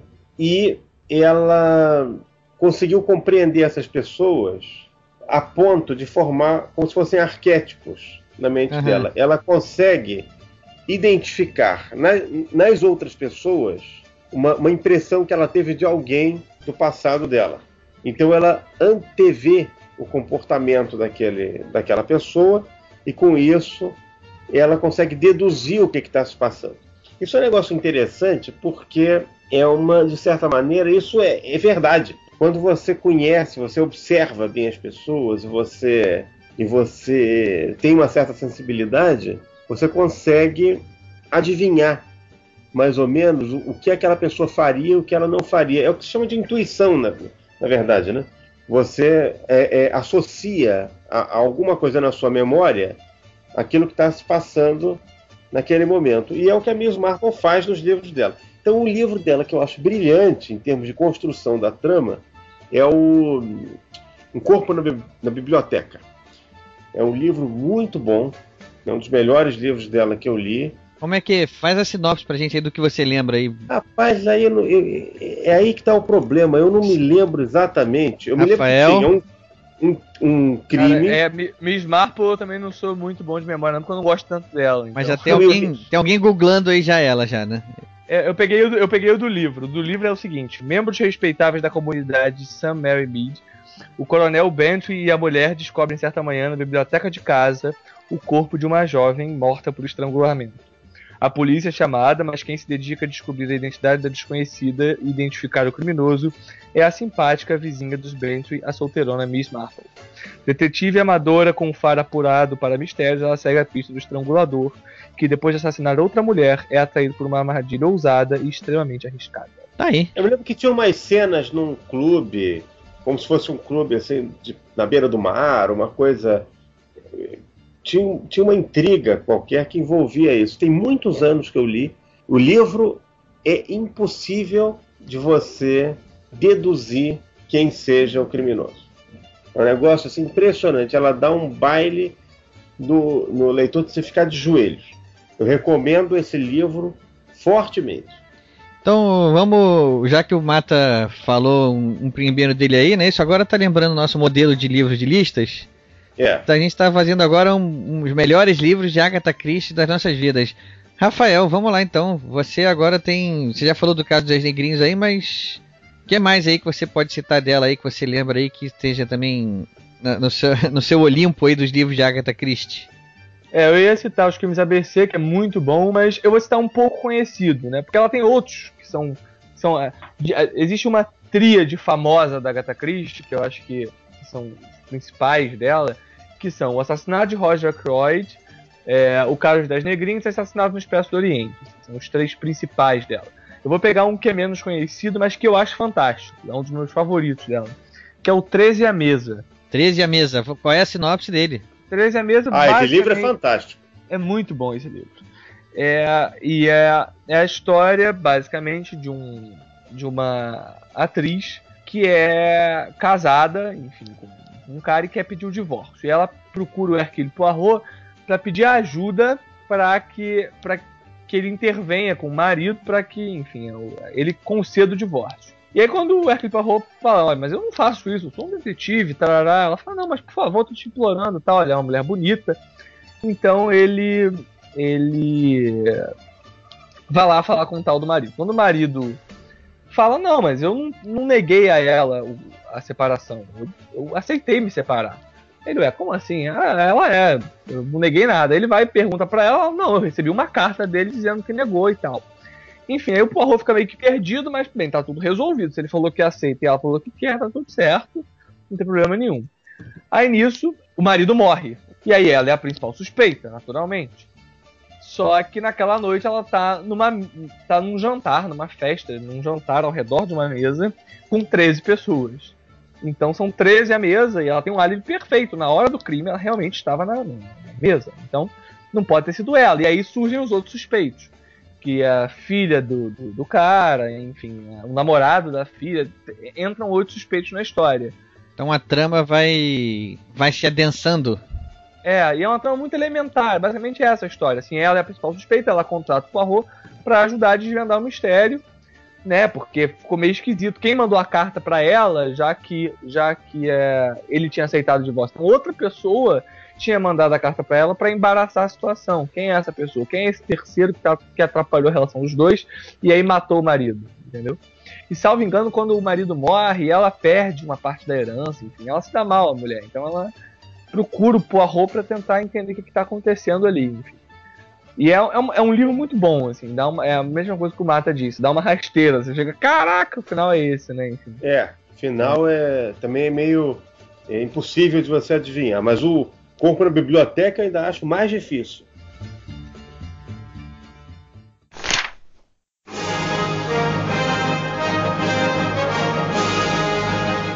Em frente, mata. Você tem direito a mais um aí. Mais um, olha, um livro dela que eu gostei muito foi Assassinato no Campo de Golfe. Uhum. É um livro do Poirot. Tem um criminoso, tem um personagem, era tinha cometido um crime ou, ou alguma coisa, eu tinha, part- eu tinha sido indiciado ou condenado, sei lá, muitos anos antes. E ele, enfim, que era o morto no caso, né? Tinha uma conexão qualquer entre e ele mudou de nome. E aí se mudou para França, sob nova identidade, enfim. Bom, é, Assassinato do Campo de Golfe, então. É, Mo- Montes. Tá ok, eu vou então, então eu vou, eu vou ficar à vontade pra falar e vou aproveitar e falar dois, porque um deles não vai nem contar como livro, porque livro não é. Que é uma peça de teatro, que é a Ratoeira. A Ratoeira é, a- como, como eu já disse, é a peça que está em exibição há mais tempo no mundo, né, em Londres. Já teve uma versão brasileira, já teve duas versões brasileiras, uma delas a última, que tem seus cinco anos, quatro anos atrás, foi assim impecável, foi fantástica a versão feita. É, com- era até com Tonico Pereira, enfim, uma versão impecável. E, enfim. E é uma peça muito boa. É muito boa. Tem, tem toda a razão por estar até hoje é, sendo a peça mais assistida e há mais tempo em cartaz, né? Porque é uma peça fantástica.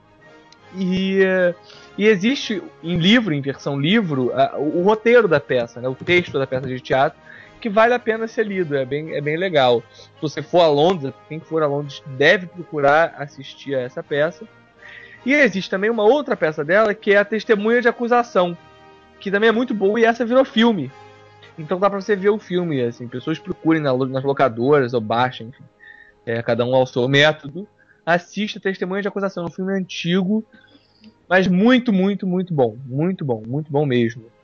É, e, e, vale a pena ser assistido, tem finais absolutamente surpreendentes e é um modelo pouco adotado, né? Assim, a gente, alguém aqui já viu uma peça policial? Assim, é uma coisa rara, né? Assim, é, é difícil encontrar peças de teatro policial. E são duas peças assim fantásticas, fabulosas, então merecem ser assistidas.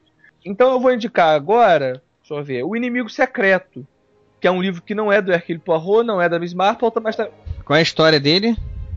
O Inimigo Secreto é primeiro com o, o, o Tommy Tuppence, que é um casal de jovens. Então é interessante porque a Agatha Christie tem o Hercule Poirot, que é um detetive belga, é, que vive sendo confundido com francês, que é tem o que seus 40, 50 anos, tem um jeito meio afetado, enfim, né? Tem é muito baixinho, né? Tem 1,60m. Muito baixinho, cabeça de ovo, um bigodinho, todo muito arrumadinho, metódico e tal, irracional, que vive fazendo remissão às suas células cinzentas. Tem a Miss Marple, que é uma senhora de seus 80 anos, 70 anos, que é mais, é, é mais aquele protótipo de velhinha fofoqueira mesmo, que conhece a vida de todo mundo e aí acaba desvendando os crimes.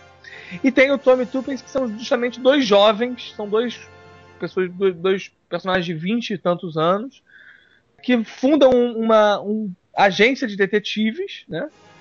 E se aventuram. Então, assim, tem, tem um quê de romance de aventura. E é interessante que foi o segundo romance dela, né?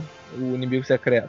E é muito interessante, porque é, comigo, particularmente, aconteceu uma, uma coisa, foi, foi um dos últimos livros que eu li dela, ainda que seja o segundo, e eu, depois de ter lido, eu já tinha estudado, eu já falei, eu falei, poxa, esse aí o assassino é óbvio, tá na cara que é esse. Assim, ela tá disfarçando muito bem e tá na cara que é esse.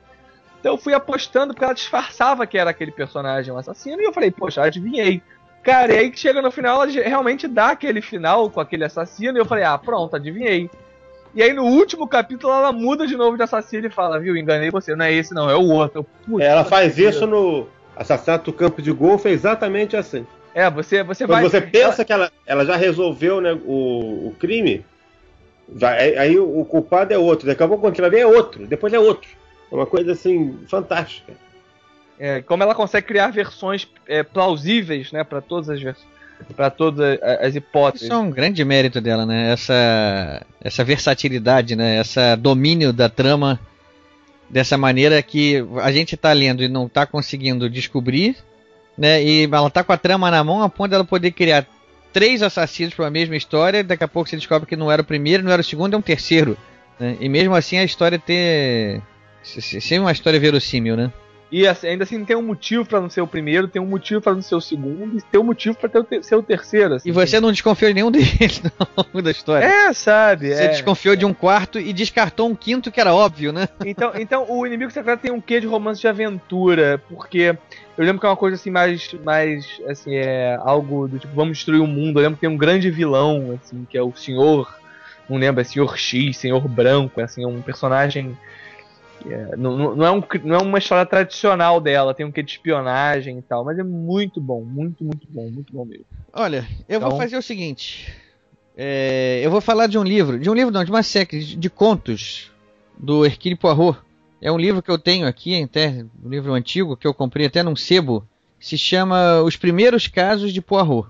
E eu me lembro que quando eu li é, esse, prime esse, o primeiro, assim, o, o primeiro conto logo do livro ele me lembrou muito um detetive do, do Edgar Allan Poe, o Augusto Dupin. Ele, eu sempre confundo Augusto Dupin com Arsène Lupin, o ladrão de casaca. Não, eu falei certo. Aham, uh -huh. é, é, conf, é, conf, é, confundível, é. é. é. Augusto Dupin mesmo, eu falei certo. Porque, assim, o, o Hercule Poirot, ele tem o seu Sherlock Holmes, né? Desculpa, ele tem o seu Watson. É, que é o ha Hastings. É o Hastings, né? Capitão Exatamente, Hastings, Capitão é. Hastings. E esse conto ele acontece de uma maneira, ele começa de uma maneira muito igual a um conto do, do Edgar Allan Poe chamado O Mistério de Marie Roger. Até porque, se eu não me engano, o do, do Pan só tem três casos, né? Ele só, o Edgar Allan Poe só escreveu três contos com esse personagem, são três casos. Né? O primeiro é Os Assassinatos da Rua Morgue, né? Depois tem esse O Mistério de Marie Roger e, se eu não me engano, tem outro, Carta Roubada, uma coisa assim. É, é isso mesmo, é a Carta Roubada, os Assassinatos da Rua Morgue o mais famoso. Tem até uma música do Iron Maiden né, com esse nome. E o Mistério de Marie Roger. E o Mistério de Marie Roger, eu me lembro, eu li antes desse livro do Poirot e ele começa de uma maneira muito igual. No caso, lá tá o Dupin com o seu amigo, que é também o seu Watson, conversando em casa, estão lendo o jornal e o, eles estão comentando sobre algum crime famoso que tinha acontecido. E os casos do Poirot, os primeiros casos do Poirot, assim, começam exatamente assim. O Hastings está lendo o jornal e comenta sobre o, principal caso lá que está sendo anunciado no jornal, que é um assassinato de um de alguém da, da, da realeza lá, da nobreza.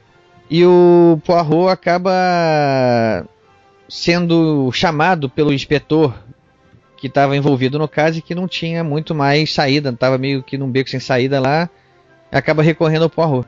E assim, eu... isso me fez gostar um pouco mais do Poirot quando eu li isso. Apesar de assim, ah não, você vai, pô, quem tá lendo isso vai achar que é um plágio porque a história começa igual. Não, porque assim, eu acabei gostando mais porque foi o que eu disse, né, que eu comecei a ter uma implicância com a com a Agatha Christie lá atrás, mas depois essa implicância desfez. É porque eu comecei a ver o Poirot não só mais como aquele Janotinha que, que tinha lá, né? Mas eu comecei a ver ele como um, como um investigador de respeito. Mas você sabe de uma coisa? Ah. Isso que você falou é um, é um, é um dado interessante, uma questão interessante. A implicância que muita gente tem com a Agatha Christie.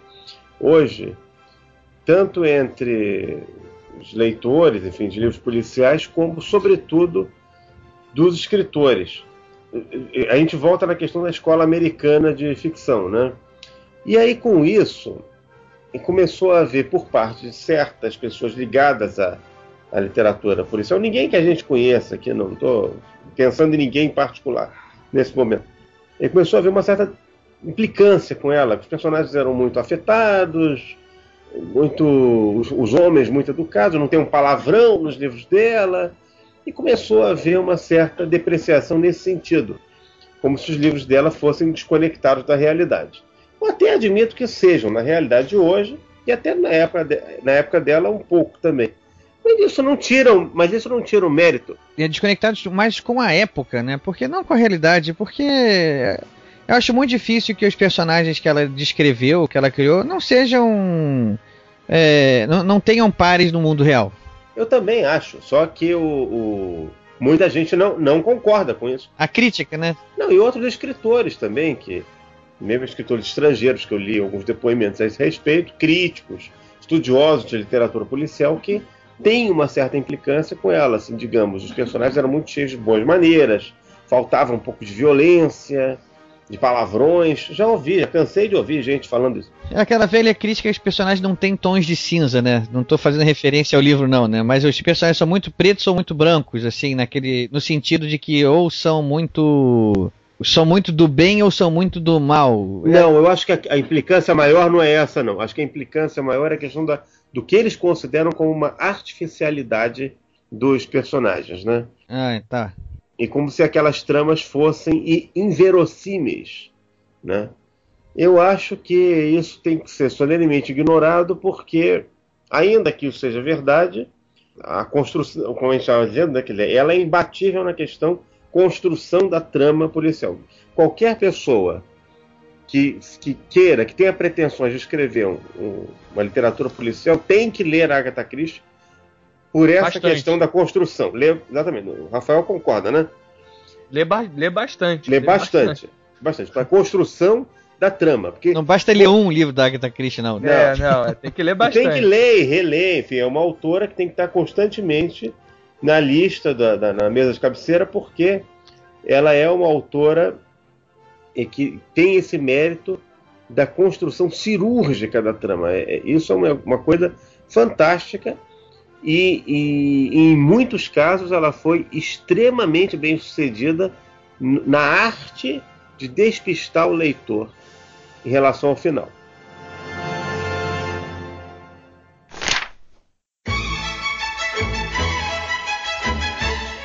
Bom, mas isso tudo que a gente está falando aqui serve para mostrar a, a, importância de escritores como a Agatha Christie, que eu acho que conduzem que principalmente no meu caso, não posso generalizar, mas assim, eu vejo que muita gente tem uma experiência semelhante à minha.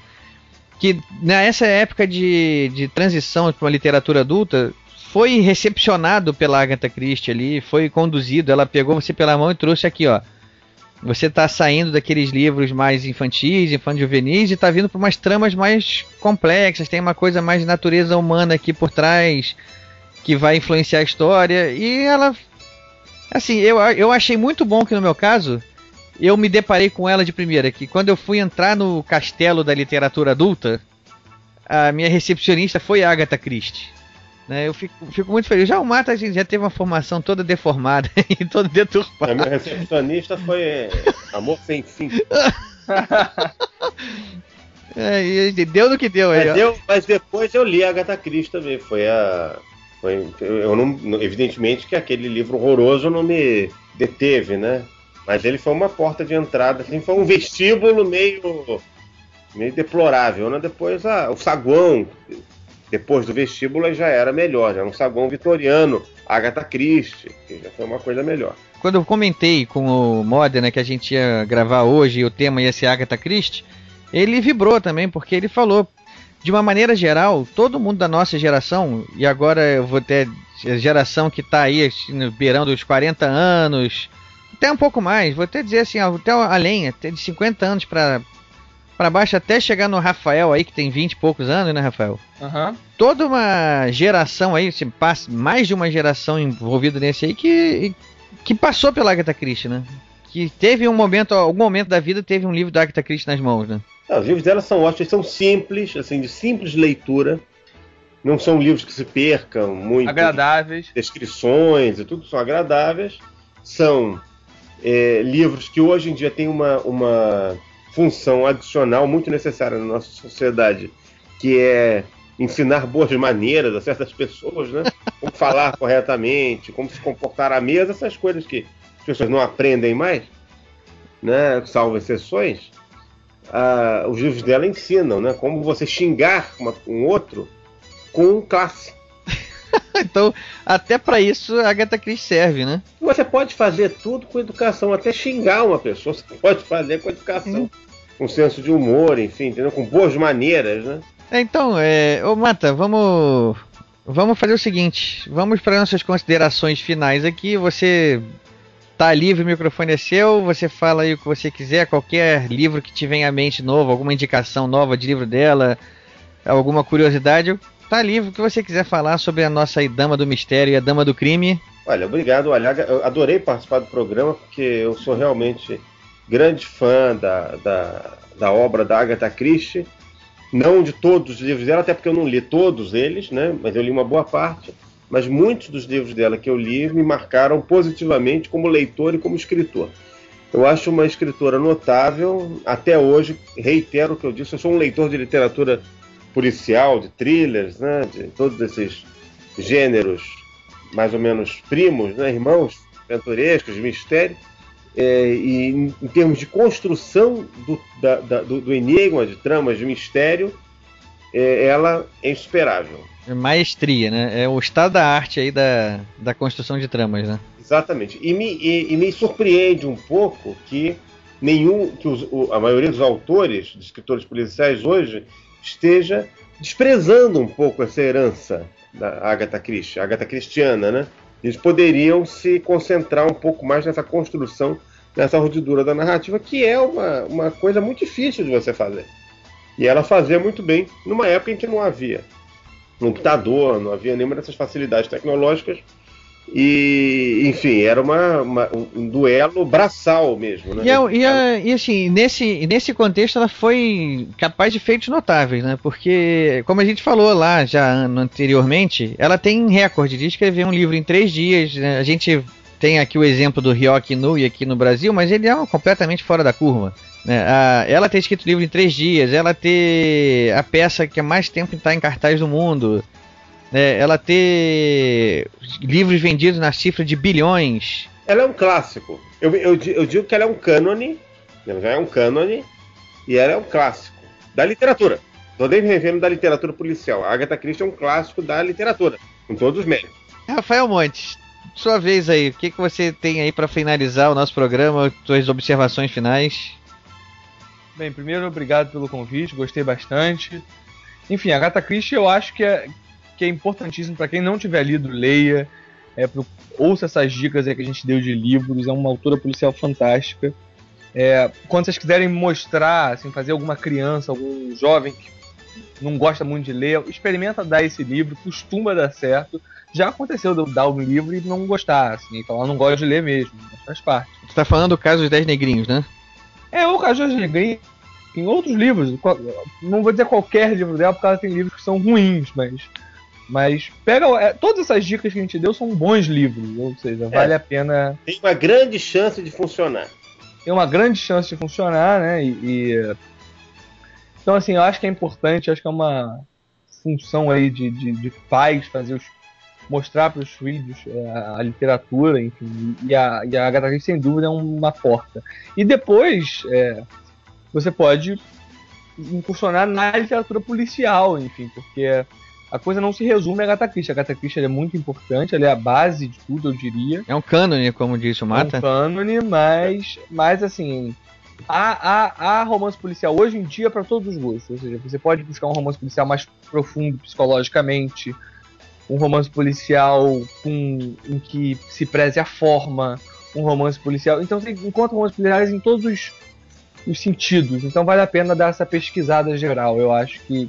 Então é isso, gente. Leiam romance policial. Vou só recomendar alguns autores que eu acho que são bons, além da Agatha Christie. Eu acho que é importante conhecer Patricia Highsmith. Eu acho importante conhecer Fred Vargas, que é uma francesa. Eu acho interessante conhecer Dennis Lehane, que é um americano. Sobre Meninos e Lobos. Esse é o principal livro do Denis Lehane, né? é. Mas Isso, é o tem menos outros interessante do ponto autores. de É o- É o vista. menos interessante. Agora, eu, eu recomendo autores também bons. O Harlan Coben, eu acho um autor excelente. Alan Cobb, que é a nossa querida Eliane Rai, que já tá sumida aí, que tem que chamar de novo ela. Ela é, adora o Harlan Coben, né? É ótimo, muito bom. As tramas dele são muito bem montadas. Eu gosto muito dos livros dele. Tem o, o livro Analista, do John Katzenbach, que eu acho um livro fantástico. Enfim, tem outros autores. Tem. A gente, vamos, vamos pros clássicos também, né? Tem o Edgar Allan Poe com o seu. é, eu ia falar Arsène Lupin, tá vendo? com o Auguste Dupin. Auguste Dupin. Tem o Sir Arthur Conan Doyle com Sherlock Holmes, que eu acho que é o maior ícone né, da, da, do romance policial. Aqui no Brasil, aqui no Brasil a gente tem o Luiz Alfredo Garcia Rosa, né, com o inspetor detetive Espinosa, né, delegado Espinosa. Delegado Espinosa. Tem Joaquim Nogueira. Isso aí. É, e sim, por aí vai. Aí a gente vai. Tem muitos aí de, de, de dicas agora. Isso aí é- dá um podcast, dá vários podcasts pra gente falar sobre romance policial. Tem Luiz Eduardo Mata com o véu. Tem Rafael Monte Tem também. horas. Sedas. Tem a outra Sérgio- desejo, né? Enfim, é isso, tá isso. saindo agora. Tem o Sérgio Pereira Couto. Tem Júlio Rocha. Vera Carvalho Assunção. Enfim, tem a gente tem uma infinidade de autores que já enveredaram por essa, por essa seara aí de romance policial. E o quantidade, leitor é que não falta pra isso, né? E se não falta leitor é porque não pode ser ruim, né? É verdade. Bom, pessoal, então é isso aí. Eu agradeço a presença dos dois também. A gente é, com certeza vamos nos encontrar novamente por aqui. Mata, mais uma vez, muito obrigado. Você já é da casa. Eu que agradeço. Foi um prazer participar. Rafael, você também, muito obrigado. Seu conhecimento hoje foi muito útil. Muito obrigado, sou estreante. E pessoal, é isso aí. Então, até a próxima. Abraço pra todo mundo. Abraço. Valeu. Grande abraço.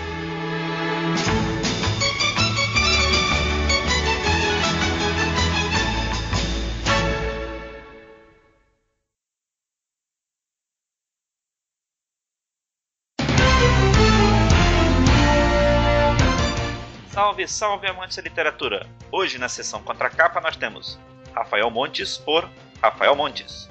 Olá, eu sou Rafael Montes, autor policial.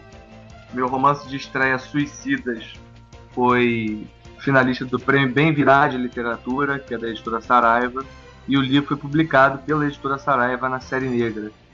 Suicidas é um romance policial page turner, ou seja, aquele que você lê muito rapidamente, e conta a história de nove jovens da zona sul do Rio de Janeiro que se matam numa roleta russa.